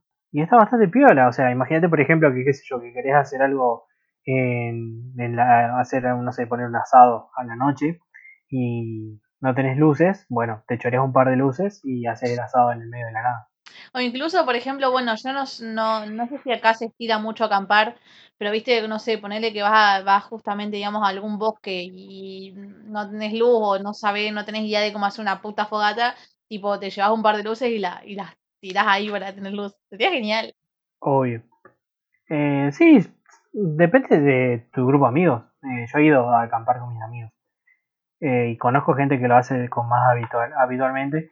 Eh, no ahora, obviamente, en tiempos de COVID, pero antes se solía hacer. Conozco gente que solía hacerlo mucho. Bueno, pero vos sos raro. Vos no contás. Las otras personas que conozco también. Claro, pero vos sabés hacer un. Tipo, si tenés que hacer vos solo una fogata, ¿sabés hacerla? Sí, no puedo hacerla, sí. Lo que no puedo asegurar es que dure mucho. Eso es un arte que todavía no he dominado, pero tengo amigos que saben hacerlo.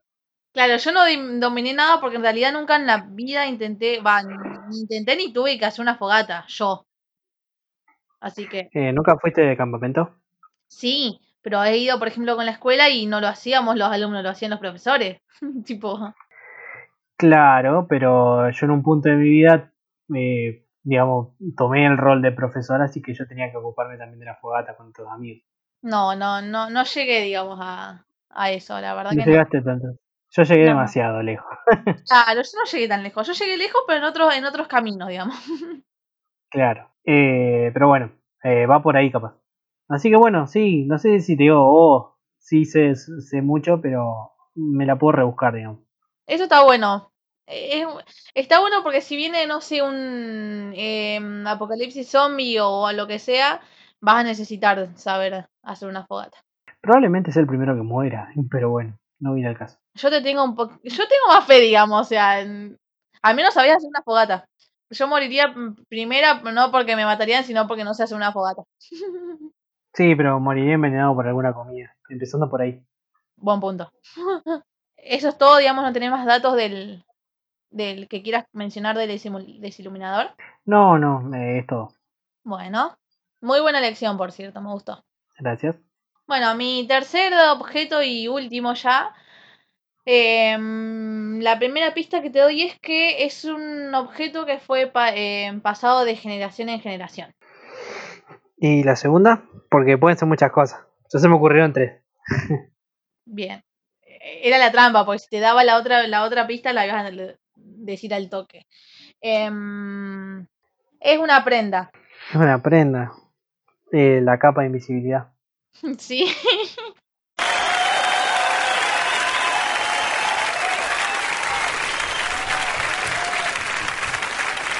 Vamos. Me, me, puse al frente. Puedes empatar o podemos. O puedo ganar yo. No, no vas a ganar, vas a perder, maldito. Te odio. Bueno, eh, igual, eh, la que yo había pensado también en el mapa del merodeador, que se pasó de de James a Harry y de Harry a su hijo James de vuelta. Es que en realidad hay un montón de cosas que son, por ejemplo, los objetos de los, de los fundadores también han sido pasados de... Había como demasiadas opciones en ese sentido. Tal cual. No como el Foranglia que solamente el, prácticamente lo único que es celeste. Claro, tal cual. Em, si querés, eh, a ver, decime la situación, alguna situación que se te haya ocurrido. Pasa que la capa es como que lo puedes usar para muchas muchas cosas. O sea, la primera es entrar gratis a muchos lugares.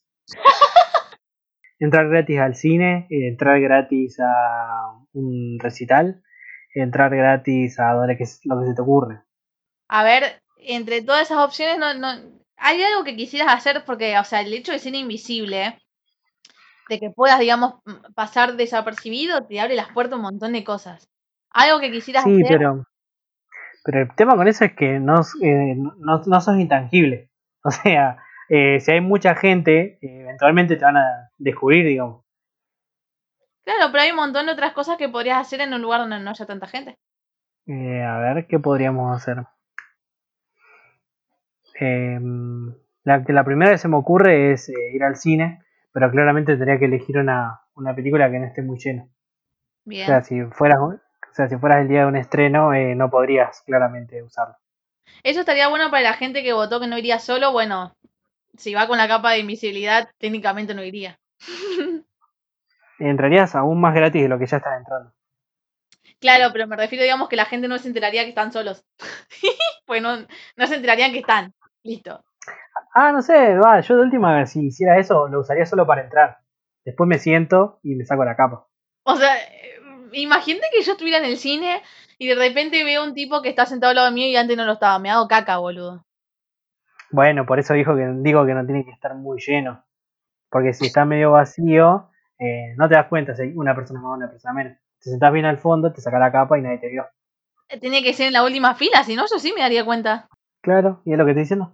Me hago caca igual, no sé. Alto miedo, alto cagazo. Eh, ¿Qué sé yo? ¿Qué más? Eh, bueno, robar mucho no me copa, pero podría robar algo.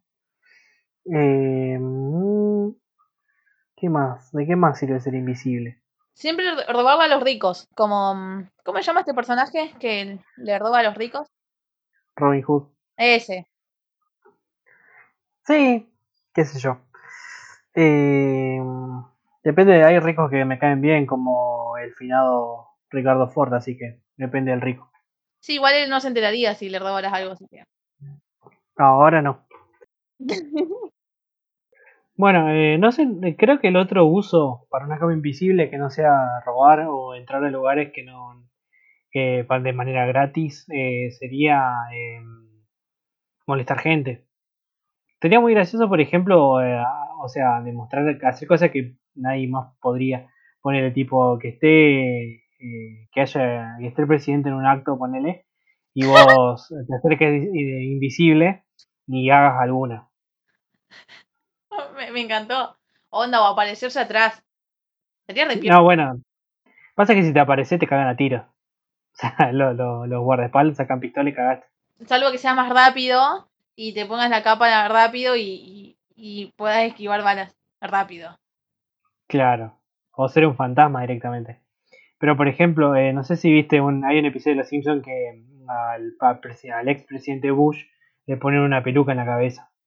Y se aprovechan de que el tipo no está, de que el tipo no, no ve bien. O sea, esta sería más o menos la misma idea. Te acercás de atrás, le pones una peluca y salís corriendo. Eso estaba pensando, que es como que eh, estabas comentando situaciones y no, no habías mencionado nada, digamos, de hacer bromas o de hacer cosas así. Que es lo primero que se me ocurrió a mí si yo tuviera una capa de invisibilidad. O ¿A sea, quién molestaría? a todo el mundo, onda, no sé, capaz que iría, no sé, estaría en lu- lugares, digamos, donde te puedas sentar, o por ejemplo, bueno, yo ahora no estoy cursando, digamos, pero cuando estaba en la facultad, tipo, entrar al salón, sentarte y después sacarte la capa y es como que, o por ejemplo, um, eh, asus- en plan, digamos, de cosas terroríficas de hacerle a la gente, o, o aparecerme así en, en cualquier lado, o en el medio de la calle. Sería muy. Claro. Para la facultad sería muy útil eh, para ayudar a otros y después los otros te ayudan a vos. eh, tipo, entrando al, al, al aula de examen con vos de invisible y ayudándote. Claro, en un, en un coso decís vos, para que te diga. Sería bueno que entre, o entrar con un.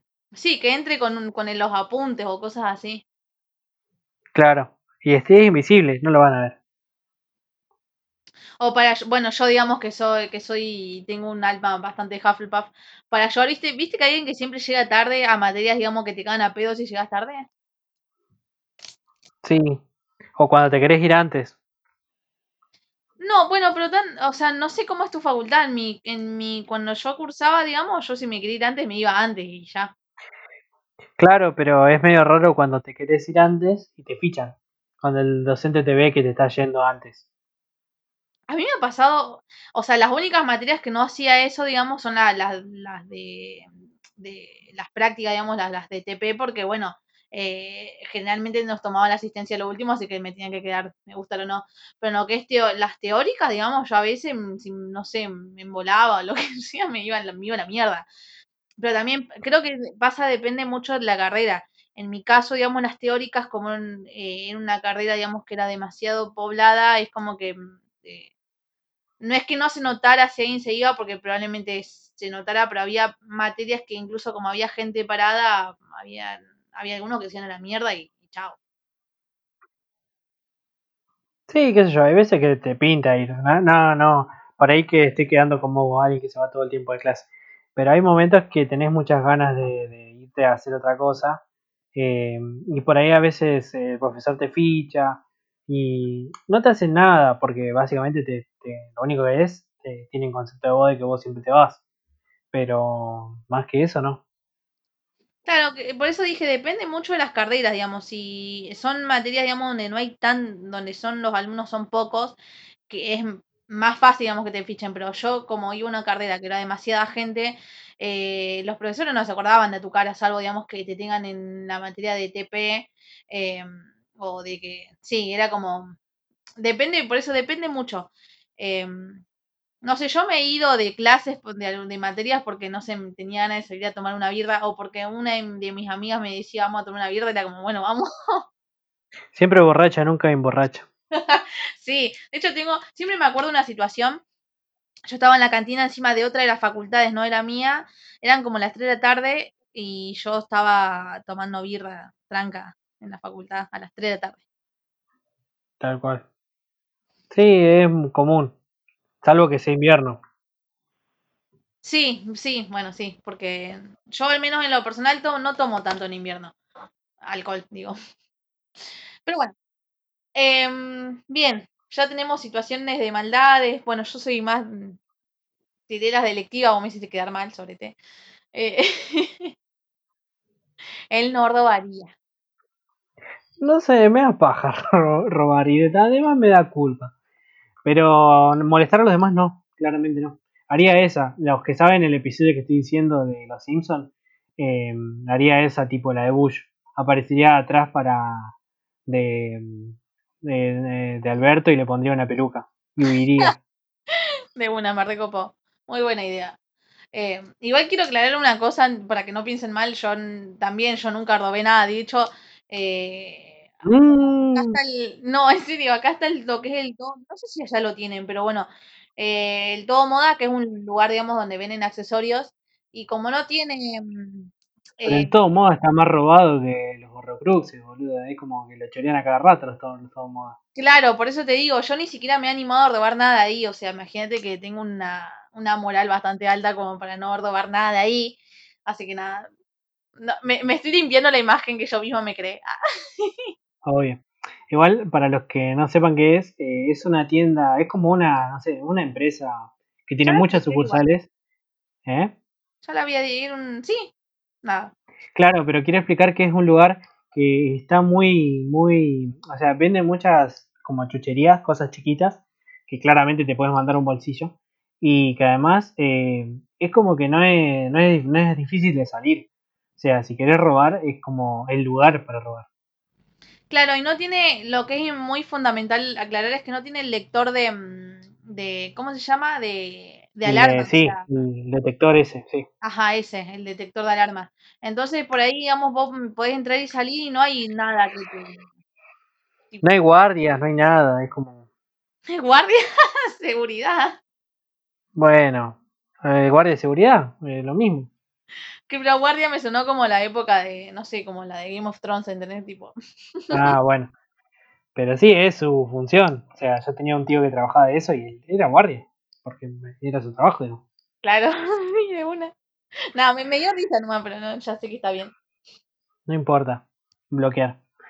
Eh, pero sí, sí, no sé si, si tiene mucha eh, mucha seguridad. De hecho, eh, es como medio, eh, no sé, no, no quiero decir común, pero es como, como una frase hecha, eso de- del todo moda, para ser robado, digamos. Sí, sí, de hecho yo tengo gente conocida que por ahí, no sé, en- en- se metía en la manga lo- los delineadores o las cosas, digamos, de, de, de make-up. em, Sí. y yo siempre me, me han contado cosas y yo estaba como tipo, yo no, ni en pedo, yo, yo ni eso. A mí me daría vergüenza. O sea, sería como, si va a robar, robó un banco, capo, no robé un todo moda. Cla- claro, totalmente, adhiero. Pero bueno. En fin. Eh, bueno, ¿tenés, ¿tenés info de la capa para contarnos? Obviamente, ah, sí. Em, bueno, es una conocida reliquia de la muerte.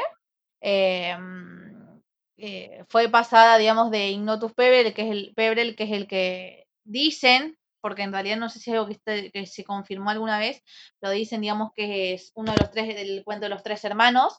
Em, la capa se la da, la muerte misma, digamos, corta su, su propia capa y se la pasa a Ignotus. Y él básicamente el- eh, huye de la muerte hasta que, bueno, un día dijo, bueno, ya fue, me, me llegó el día, se la paso a mi, a mi pibe y bueno, ya eh, murió.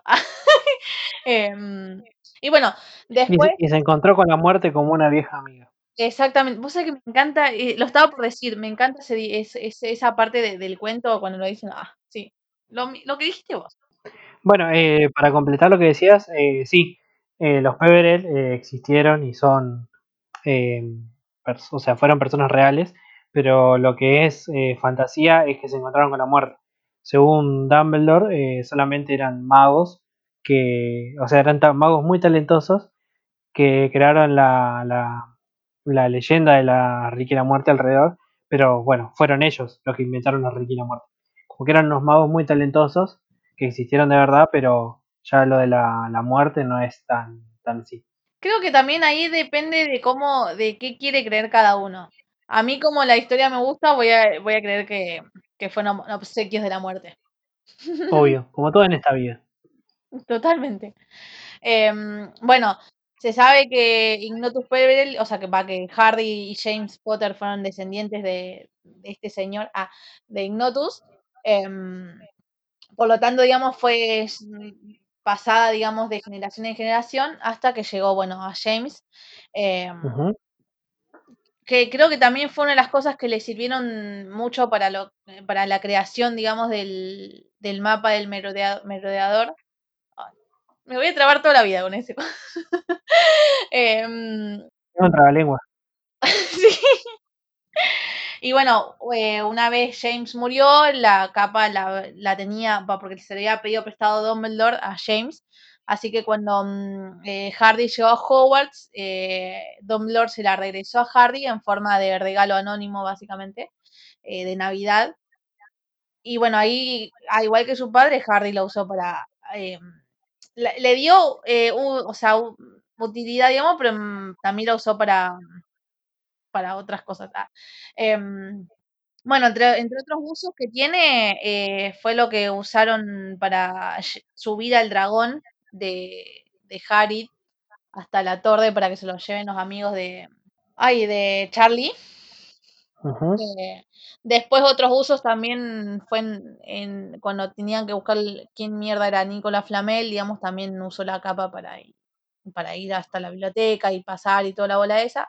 Bueno, hay un montón de usos, no me voy a poner a, a decir todos, digamos, pero bueno, dije más o menos los que se me vinieron primero a la cabeza. Sí, cada 10 minutos lo usaban, básicamente. Sí, la verdad que sí. Em, Bueno, hay cosas interesantes sobre esto. eh, hablan también de que es la única capa, digamos, eh, de ese estilo, digamos, porque si bien existen otras capas invisibles, que esto, ahora voy a decir un dato que a mí me pareció súper interesante. Yo no lo sabía, probablemente el, ustedes sí o no, pero bueno, lo voy a comentar, que eh, las capas de invisibilidad se pueden fabricar con el pelo de Demiguise, que es una criatura mágica que posee el poder de hacerse invisible. Esta criatura mágica aparece en la película Animales Fantásticos, en la primera. Em, lo vemos ahí.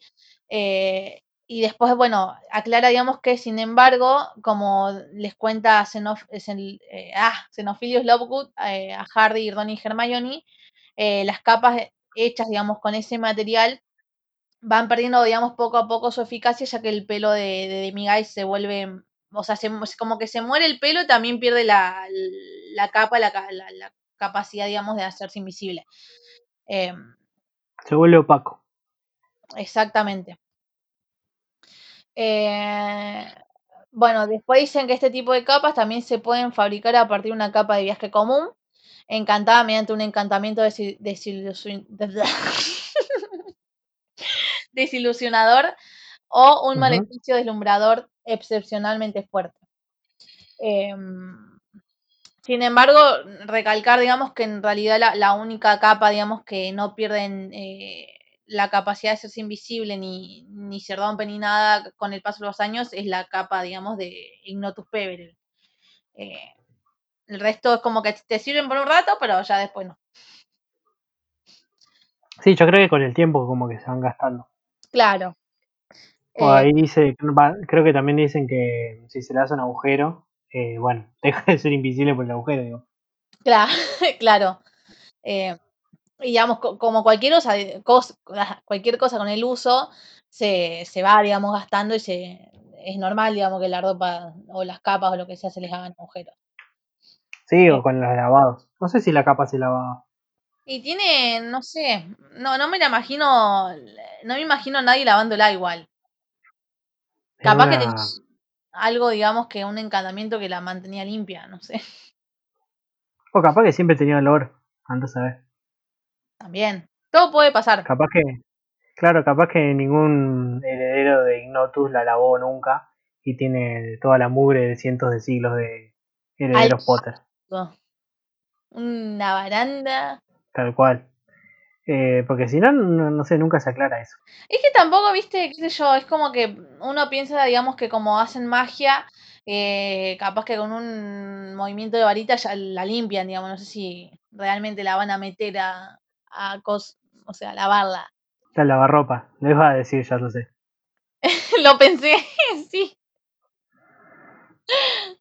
Eh, bueno, acá hay un dato también interesante que pasa en las películas, em, eh, que dice que para generar el efecto de invisibilidad, la capa está forrada por una tela verde de efectos especiales.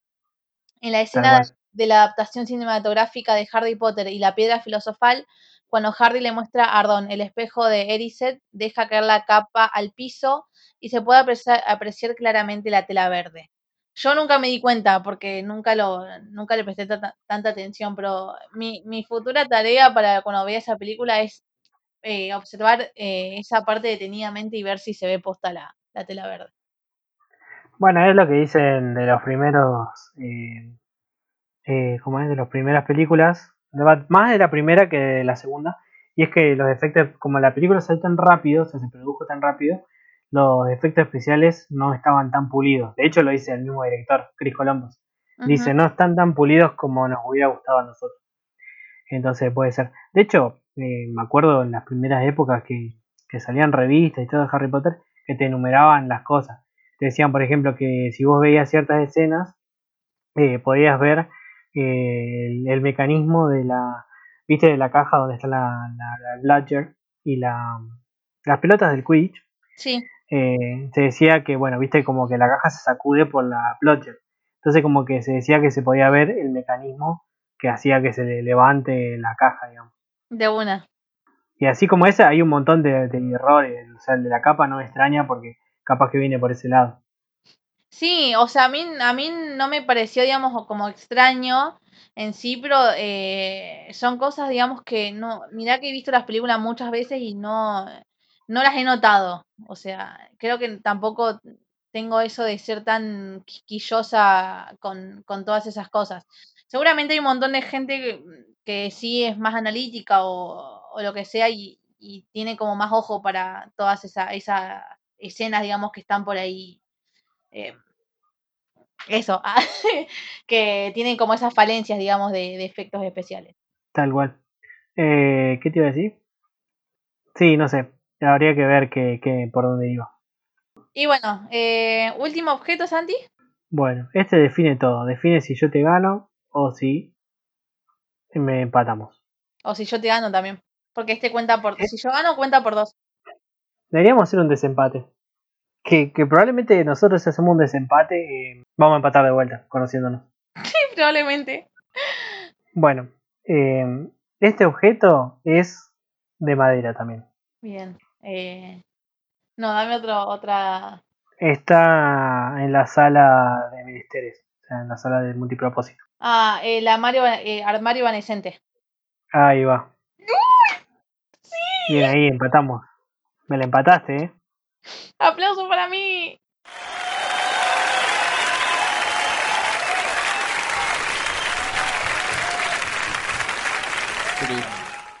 Estoy Ahí va. Eh, igual, ¿cómo es? Eh, dejé el espacio para después ponerle el, el audio. Sí. ah. Bueno, eh, ¿qué, para- ¿usarías el armario para algo? Uh, lo que pasa que también, en realidad, como viste que tiene un compañero, eh, es como que. eh, no sé, mo- como que no lo podría usar para, para, eh, qué sé yo, si quisiera moverme de un lado a otro. Porque obviamente, digamos, llegás a donde está el otro armario, no es que podés llegar a donde se te cante el ojete, básicamente. Eh, Ujú. como que va, aunque qué sé yo, por ejemplo, yo tengo mi pieza y el baño me queda lejos. O sea, yo tengo la pieza y para llegar a este baño tengo que atravesar el comedor, la cocina y un pasillo. Entonces como que sí pondría, por ejemplo, una parte de- del armario, digamos, en mi pieza y la otra parte enfrente de la puerta del baño, entonces cuando quiero ir al baño entro y salgo por ahí. Es como el episodio de Homero que tiene el, el teletransportador y lo usa para ir al baño. Claro.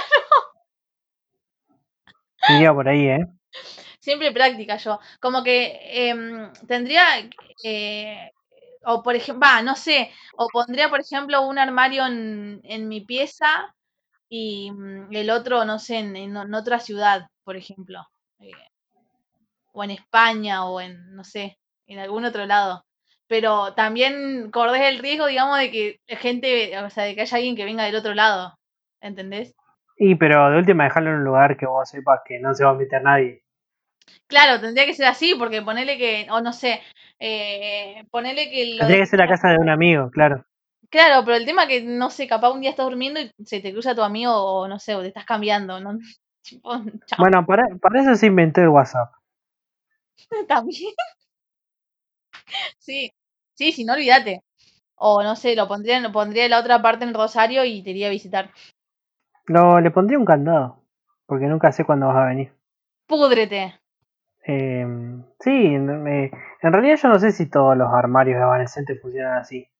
Porque en particular esos dos tienen, pero ponerle si, si pudieras hacer tres, por ejemplo, armarios evanescentes. ¿No te irías a tres lugares distintos? Es que para mí no sé si funcionan así, porque ¿cómo sabes a dónde irías? Tipo, sería como re... Capaz que es aleatorio y te tirás y ya fue. Claro. Entonces son tres. Tampoco tenés muchas opciones. Sí, pero ponele, digamos, pero igual, capaz que estás apurado, o sea, tipo alta paja, después tenés que volver. Encima, seguramente cuando volvés no volverías al, al lugar original donde estabas, sino capaz que vas al otro lugar. No llegas nunca. Sería medio una paja. Claro, la verdad que sí. Pero bueno, en mi caso probablemente, insisto en que lo usaría quizás para llegar más rápido al baño. O para que sea más fácil llegar al baño en realidad. De una, Siempre práctica yo, ¿eh? Ah. obvio. O Y quizás copiándole a también- Homero. Porque también viste que se puede usar para pasar cosas, no necesariamente tendría que pasar yo. Podrías poner una heladera adentro. ¿Pero qué? ¿Qué? Y sí, porque abrís, sacás algo de la heladera, ¿me entendés? Sí, pero no. tipo, no sé, lo pondría en otro lado y, y me pasaría, o no sé, qué sé yo, le daría a alguien la otra mitad y no sé si me pinta. ¿Viste que a veces te pasa que estás hablando con alguien y te dice, mira, estoy comiendo tal cosa y vos estás como, "Mm, yo también quiero? Onda, tipo, dame comida, mierda.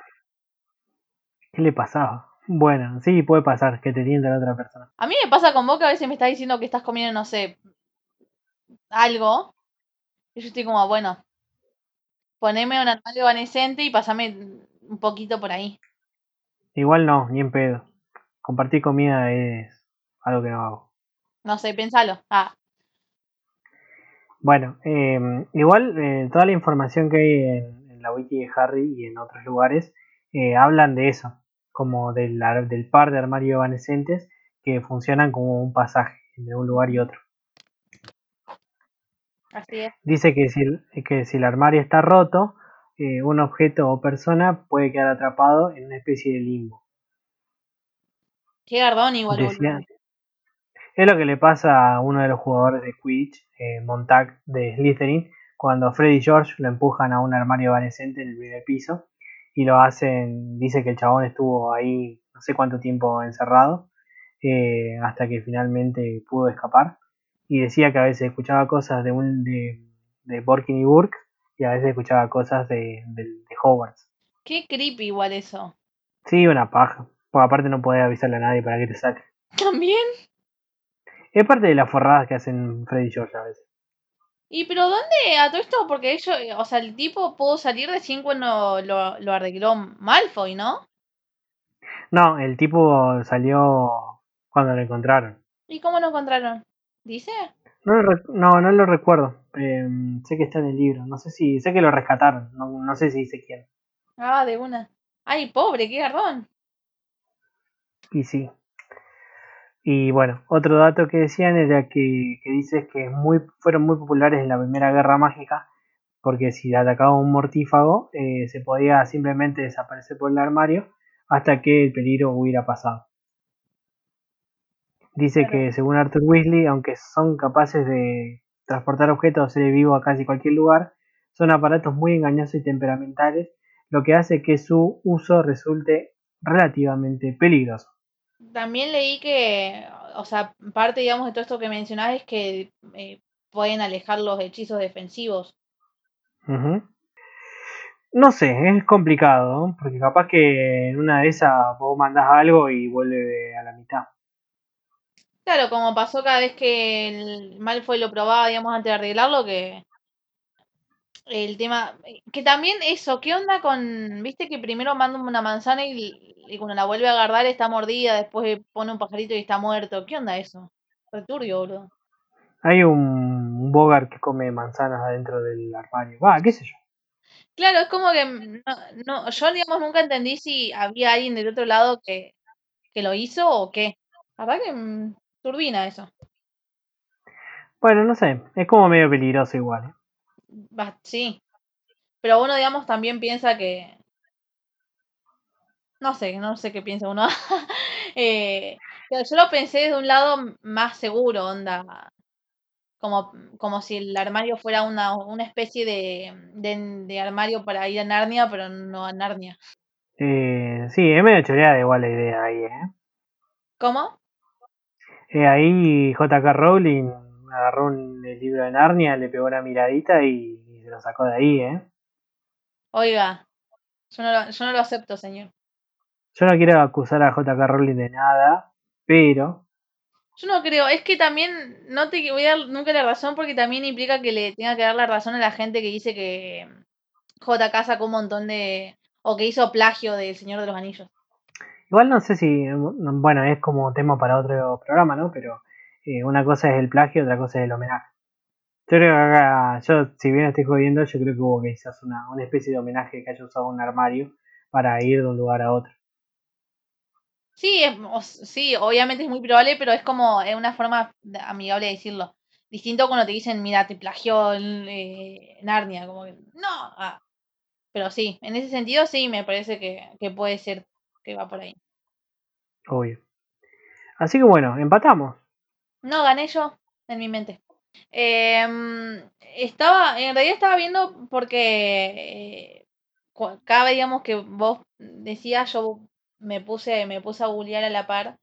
em, el tema este de que yo no sé si hay cosas que no las recuerdo o que no las sé, pero mm, que dice que eh, el que estaba, digamos, el ejemplar que estaba en Hogwarts lo dañó, va, lo rompió a Pibis eh, cuando fue eh, convencido por Nick de dejarlo caer encima, digamos, de la oficina de Filch. Eh, para, para, justamente para ayudar a Hardy, digamos, a que, se, a que lo libere del castigo. No sé si era ese, pero bueno, tendría sentido. No, es, no sé, esto dice acá, por eso te digo, hay cosas que no, no sé bien de dónde salen, pero si, si es así, está, son, no sé, están buenas, están piolas.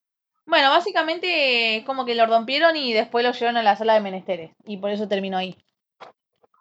De uno. Em, bueno, y vamos cerrando con nuestra clásica pregunta Bizarrandom. En este episodio puntual, la pregunta eh, le toca, o sea, el Santi me tiene que preguntar a mí y le tocó eh, random en esta ocasión. Así que Santi, cuando quieras. Bueno, eh, ¿tenés alguna anécdota que valga la pena contar sobre tu estancia de trabajo en el cine? Uh, es... Sí, eh, tengo se me acordaron un par. Yo, vale aclarar, digamos, que yo en el cine trabajé tres meses nomás. Eh, porque, bueno, no sé si hay, si los del otro lado conocen, y vos también, cómo, cómo es la, la dinámica en el cine, pero básicamente ellos están con, a menos, digamos, yo trabajé en Cinemark, eh, lo que es eh, las grandes, digamos, en los grandes cines, lo que es Cinemark, Hoyt también, ellos, digamos, van contratando empleados, digamos, cada mm, poco tiempo que están, ponele, eh, hay algunos que arrancan con un contrato de para 15 días, otros eh, que arrancan con un contrato, ponele para, para tres meses. Lo que pasaba es lo siguiente, al menos en, en, la época, yo trabajé en el 2015, en, la, en, el año, digamos, que yo trabajé en el cine, era o entrabas, digamos, con 15 días o con tres meses, y los de 15 días, por lo general, eh, capaz que los 15 días le renova, renovaban para otros 15 días, o le renovaban para tres meses, o, o o de, iba dependiendo mucho, o para un mes, ponele, depende, dependía, creo yo, digamos, de la, de, ¿cómo se dice?, del desempeño que, que tenía cada uno. Eh, yo tuve la suerte, digamos, de que entré con un contrato de tres meses. Después también puede pasar, puede pasar que eh, te, dejen ahí, digamos, a que se termine tu contrato y ya está, digamos, no trabajas más. O, digamos, te dejan efectivo. Eh, en mi caso no quedé. Ah, yo entré con dos chicas al mismo tiempo y, de las tres quedó efectiva otra de las chicas que es eh, casi vecina mía, diría yo. Vive cerca y bueno, eh, también un, una vieja amiga. Y bueno, eh, me ha pasado que en ese momento se había estrenado la película de Home. No sé si la conoces, es la de no. Antil. Bueno, Anda a cagar Santiago. Bueno, Home y eh, Divergente también fue de ese año. Y me pasó, creo que eran dos personas distintas, viste que el tema con la pronunciación. Eh, tuve como una, un momento así también medio de casi, diría de cuasi película, porque viene el señor y me dice, da, eh, hola, dame dos entradas para Home. Y yo... ¿Qué le pasaba, señor? Claro, yo le dije, bueno, dale eh, dos entradas entonces para home. Lo dije bien, digamos, como para que el señor, o sea, indirectamente, digamos, para que se diera cuenta, digamos, que se pronunciaba de, de otra manera. Y dice, después no sé qué me, qué me, dijo y de vuelta, bueno, me tuvo que decir, en vez de decir home, dijo home. Yo estaba como, bueno, decirlo como vos quieras. Eh, y después otro, otro cliente sería, había ido a comprar entradas para Divergente y me dice, eh, hola, también ponele, dame dos entradas para Divergerente. Y yo, con toda, toda mi paciencia, agarro, lo, lo, miro y le digo, bueno, dale dos entradas para Divergente. Y lo mismo, como que volvió, lo tuvo que volver a pronunciar, lo pronunció como quiso y, nada, me acuerdo de esas situaciones porque sí, las he contado en mi casa y, y, me resultaron en su momento graciosas. No me burlo, digamos, de la gente, pero sí me resultó, digamos, graciosa. Eh, las pronunciaciones un poco de, de eso. Y después tuve otra, otra situación eh, que por ahí esta fue más, más gardón y en realidad, viste que siempre en lo que es atención al público siempre tenés a alguien que te va a tratar como quiere y, y como quiere por lo general le implica que te tratan mal. Y en el cine pasa mucho eso, de que la gente va al tiempo justo y después pretenden, digamos, que vos te apures porque ellos, digamos, se le ocurrió ir cinco minutos antes que empiece la película. Y hay días que los que van al cine van a saber que hay fila, a veces tenés que ir y fumarte la fila, digamos, y bueno. Y bueno, me, me acuerdo que tuve un, un cliente que, que me trató súper mal porque yo no, o sea, eh, mi trabajo aparte de, yo estaba en boletería, por cierto, mi trabajo aparte de venir la entrega, ofrecer pochoclos. Y el tipo se enojó porque yo le ofrecí pochoclos y le estaba haciendo perder el tiempo. Y me empezó a tratar mal. A todo esto yo no soy el, es muy difícil, digamos, que, que yo llore, pero sí me puse obviamente súper mal y bueno, eh, recuerdo que me tomé un, un, ratito, o sea, en realidad porque todo esto el señor estaba tan enojado que me hizo llamar al gerente. Así que tuve que llamar al gerente para que el tipo se pudiera quejar libremente y el, el gerente si algo quiero recalcar un poco también de esto es que yo tuve una suerte enorme porque en lo que es el Cinemark de acá de Santa Fe son un grupo de trabajo muy lindo, eh, tanto digamos los gerentes como los compañeros, eh, todos a mí siempre me trataron súper bien, eh, si tenías algún, alguna cosa, por ejemplo, bueno, yo en ese momento cursaba, así que en un momento tuve que pedir, digamos, que, eh, va, tuve que llevar los horarios para que no se me interpongan, con los horarios de cursado. Y mm, cero drama, o sea, es como que ellos te, te acomodan como mm, si pueden, digamos, y a mí por suerte me pueden acomodar. Em, y bueno, después de esa situación me dijo el, eh, que, el, que era mi, digamos, mi, estaba encargado ese día, eh, que me vaya un ratito a, tomar algo y después volviera. Y bueno, me recuerdo que uno de mis compañeros eh, me, me, sirvió un vaso de, de, gaseosa y me dice, me preguntó, y esto me pareció muy curioso, agarra y me pregunta si había pagado con tarjeta o en efectivo. Y yo no entendía por qué carajo me estaba preguntando eso. Y resulta que le dije que había pagado con tarjeta y me dice, ah, buenísimo, dice, porque ahí salen todos los datos y lo podemos, lo podemos mandar a matar o algo así me tiró, o mandar a amenazar, no sé. Eh, ah, re turbio. fue obviamente, digamos, todo un, porque yo, digamos, me había puesto un poco mal, si bien, como dije, no lloré, pero me había puesto mal y bueno, fue como todo un, un coso, digamos, para que para hacerme reír, así que se lo revaloro, son esas, ese tipo de, de es, esos momentos de la vida que uno por ahí no, no se olvida eh, por el peso, digamos, que, que, tuvo para mí en ese momento. Eh, así que esas fueron eh, dos, dos, situaciones, digamos, que me tocó, ha tocado vivir. Después, digamos, pasan un montón de cosas en, en, en los trabajos en sí, más en este que es eh, constantemente eh, se mueve gente, o sea, ves gente todo el tiempo. Pero fueron unos muy lindos tres meses, la verdad. Eh, me hubiera encantado quedar efectiva y seguir. No tuve la suerte porque, bueno, también eh, yo al, cursar, digamos, por ahí no te toman, no, no, te tienen tan en cuenta porque, bueno, quedó una chica de que no, no tenía carga horaria, entonces, bueno, ya podía, digamos, ir a cualquier horario, así que, bueno. Pero muy lindo, muy lindo, muy lindos tres meses, la verdad. Me encantaría. Si tuviera que volver a laburar, volvería. Es muy bueno ese dato para choreárselo y decirle no, la verdad que no estudio y ahí te dan el laburo. Y es que sí, es, es una realidad. Creo que en todos los trabajos, digamos, eh, te tienen por ahí más en cuenta si sos una persona que tienen, tiene todos los horarios libres, cosa que ellos te puedan meter cuando se, se les canta. Eh, puntualmente también yo del cine vivo lejos, o en realidad vivo lejos de casi todo, pero del cine me queda casi en la otra punta de la ciudad, y yo a veces tenía horarios que por ahí salía a las 3 de la mañana. Entonces, eh, era todo un tema, porque obviamente me tenía que ir a buscar mi viejo, eh, era medio complicado en ese sentido. Qué paja. Bueno, ojalá siguieras laburando en el cine, pero bueno, las cosas pasan por algo. Siempre puedo volver. Si algún día me voy a vivir a Rosario, voy a probar de entregar un CV en el, en el cine Hoyts, a ver si quedó. Ah, ese pasa que ese cine queda en la concha de la hora. Bueno, igual ya debe estar acostumbrado. Y a mí, exactamente, estoy acostumbrado porque como acá todo me queda lejos, la verdad que cero drama. Buenísimo. Contestada la pregunta Pizarrón, ¿no?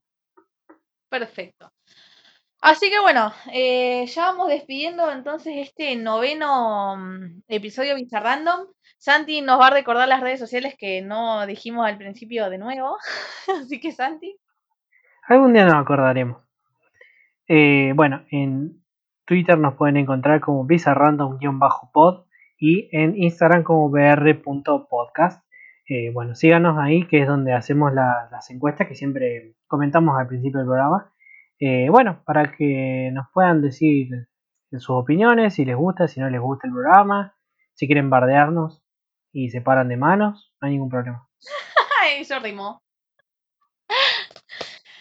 Perfecto. Eh, bueno, esperamos, esperemos que les haya, eh, se hayan entretenido con este episodio, que les haya gustado, que lo hayan disfrutado y se hayan reído sobre todo. Em, nos vemos entonces, si Dios quiere, el viernes que viene en el siguiente episodio de Belleza Random. Santi. Travesura realizada. Nox.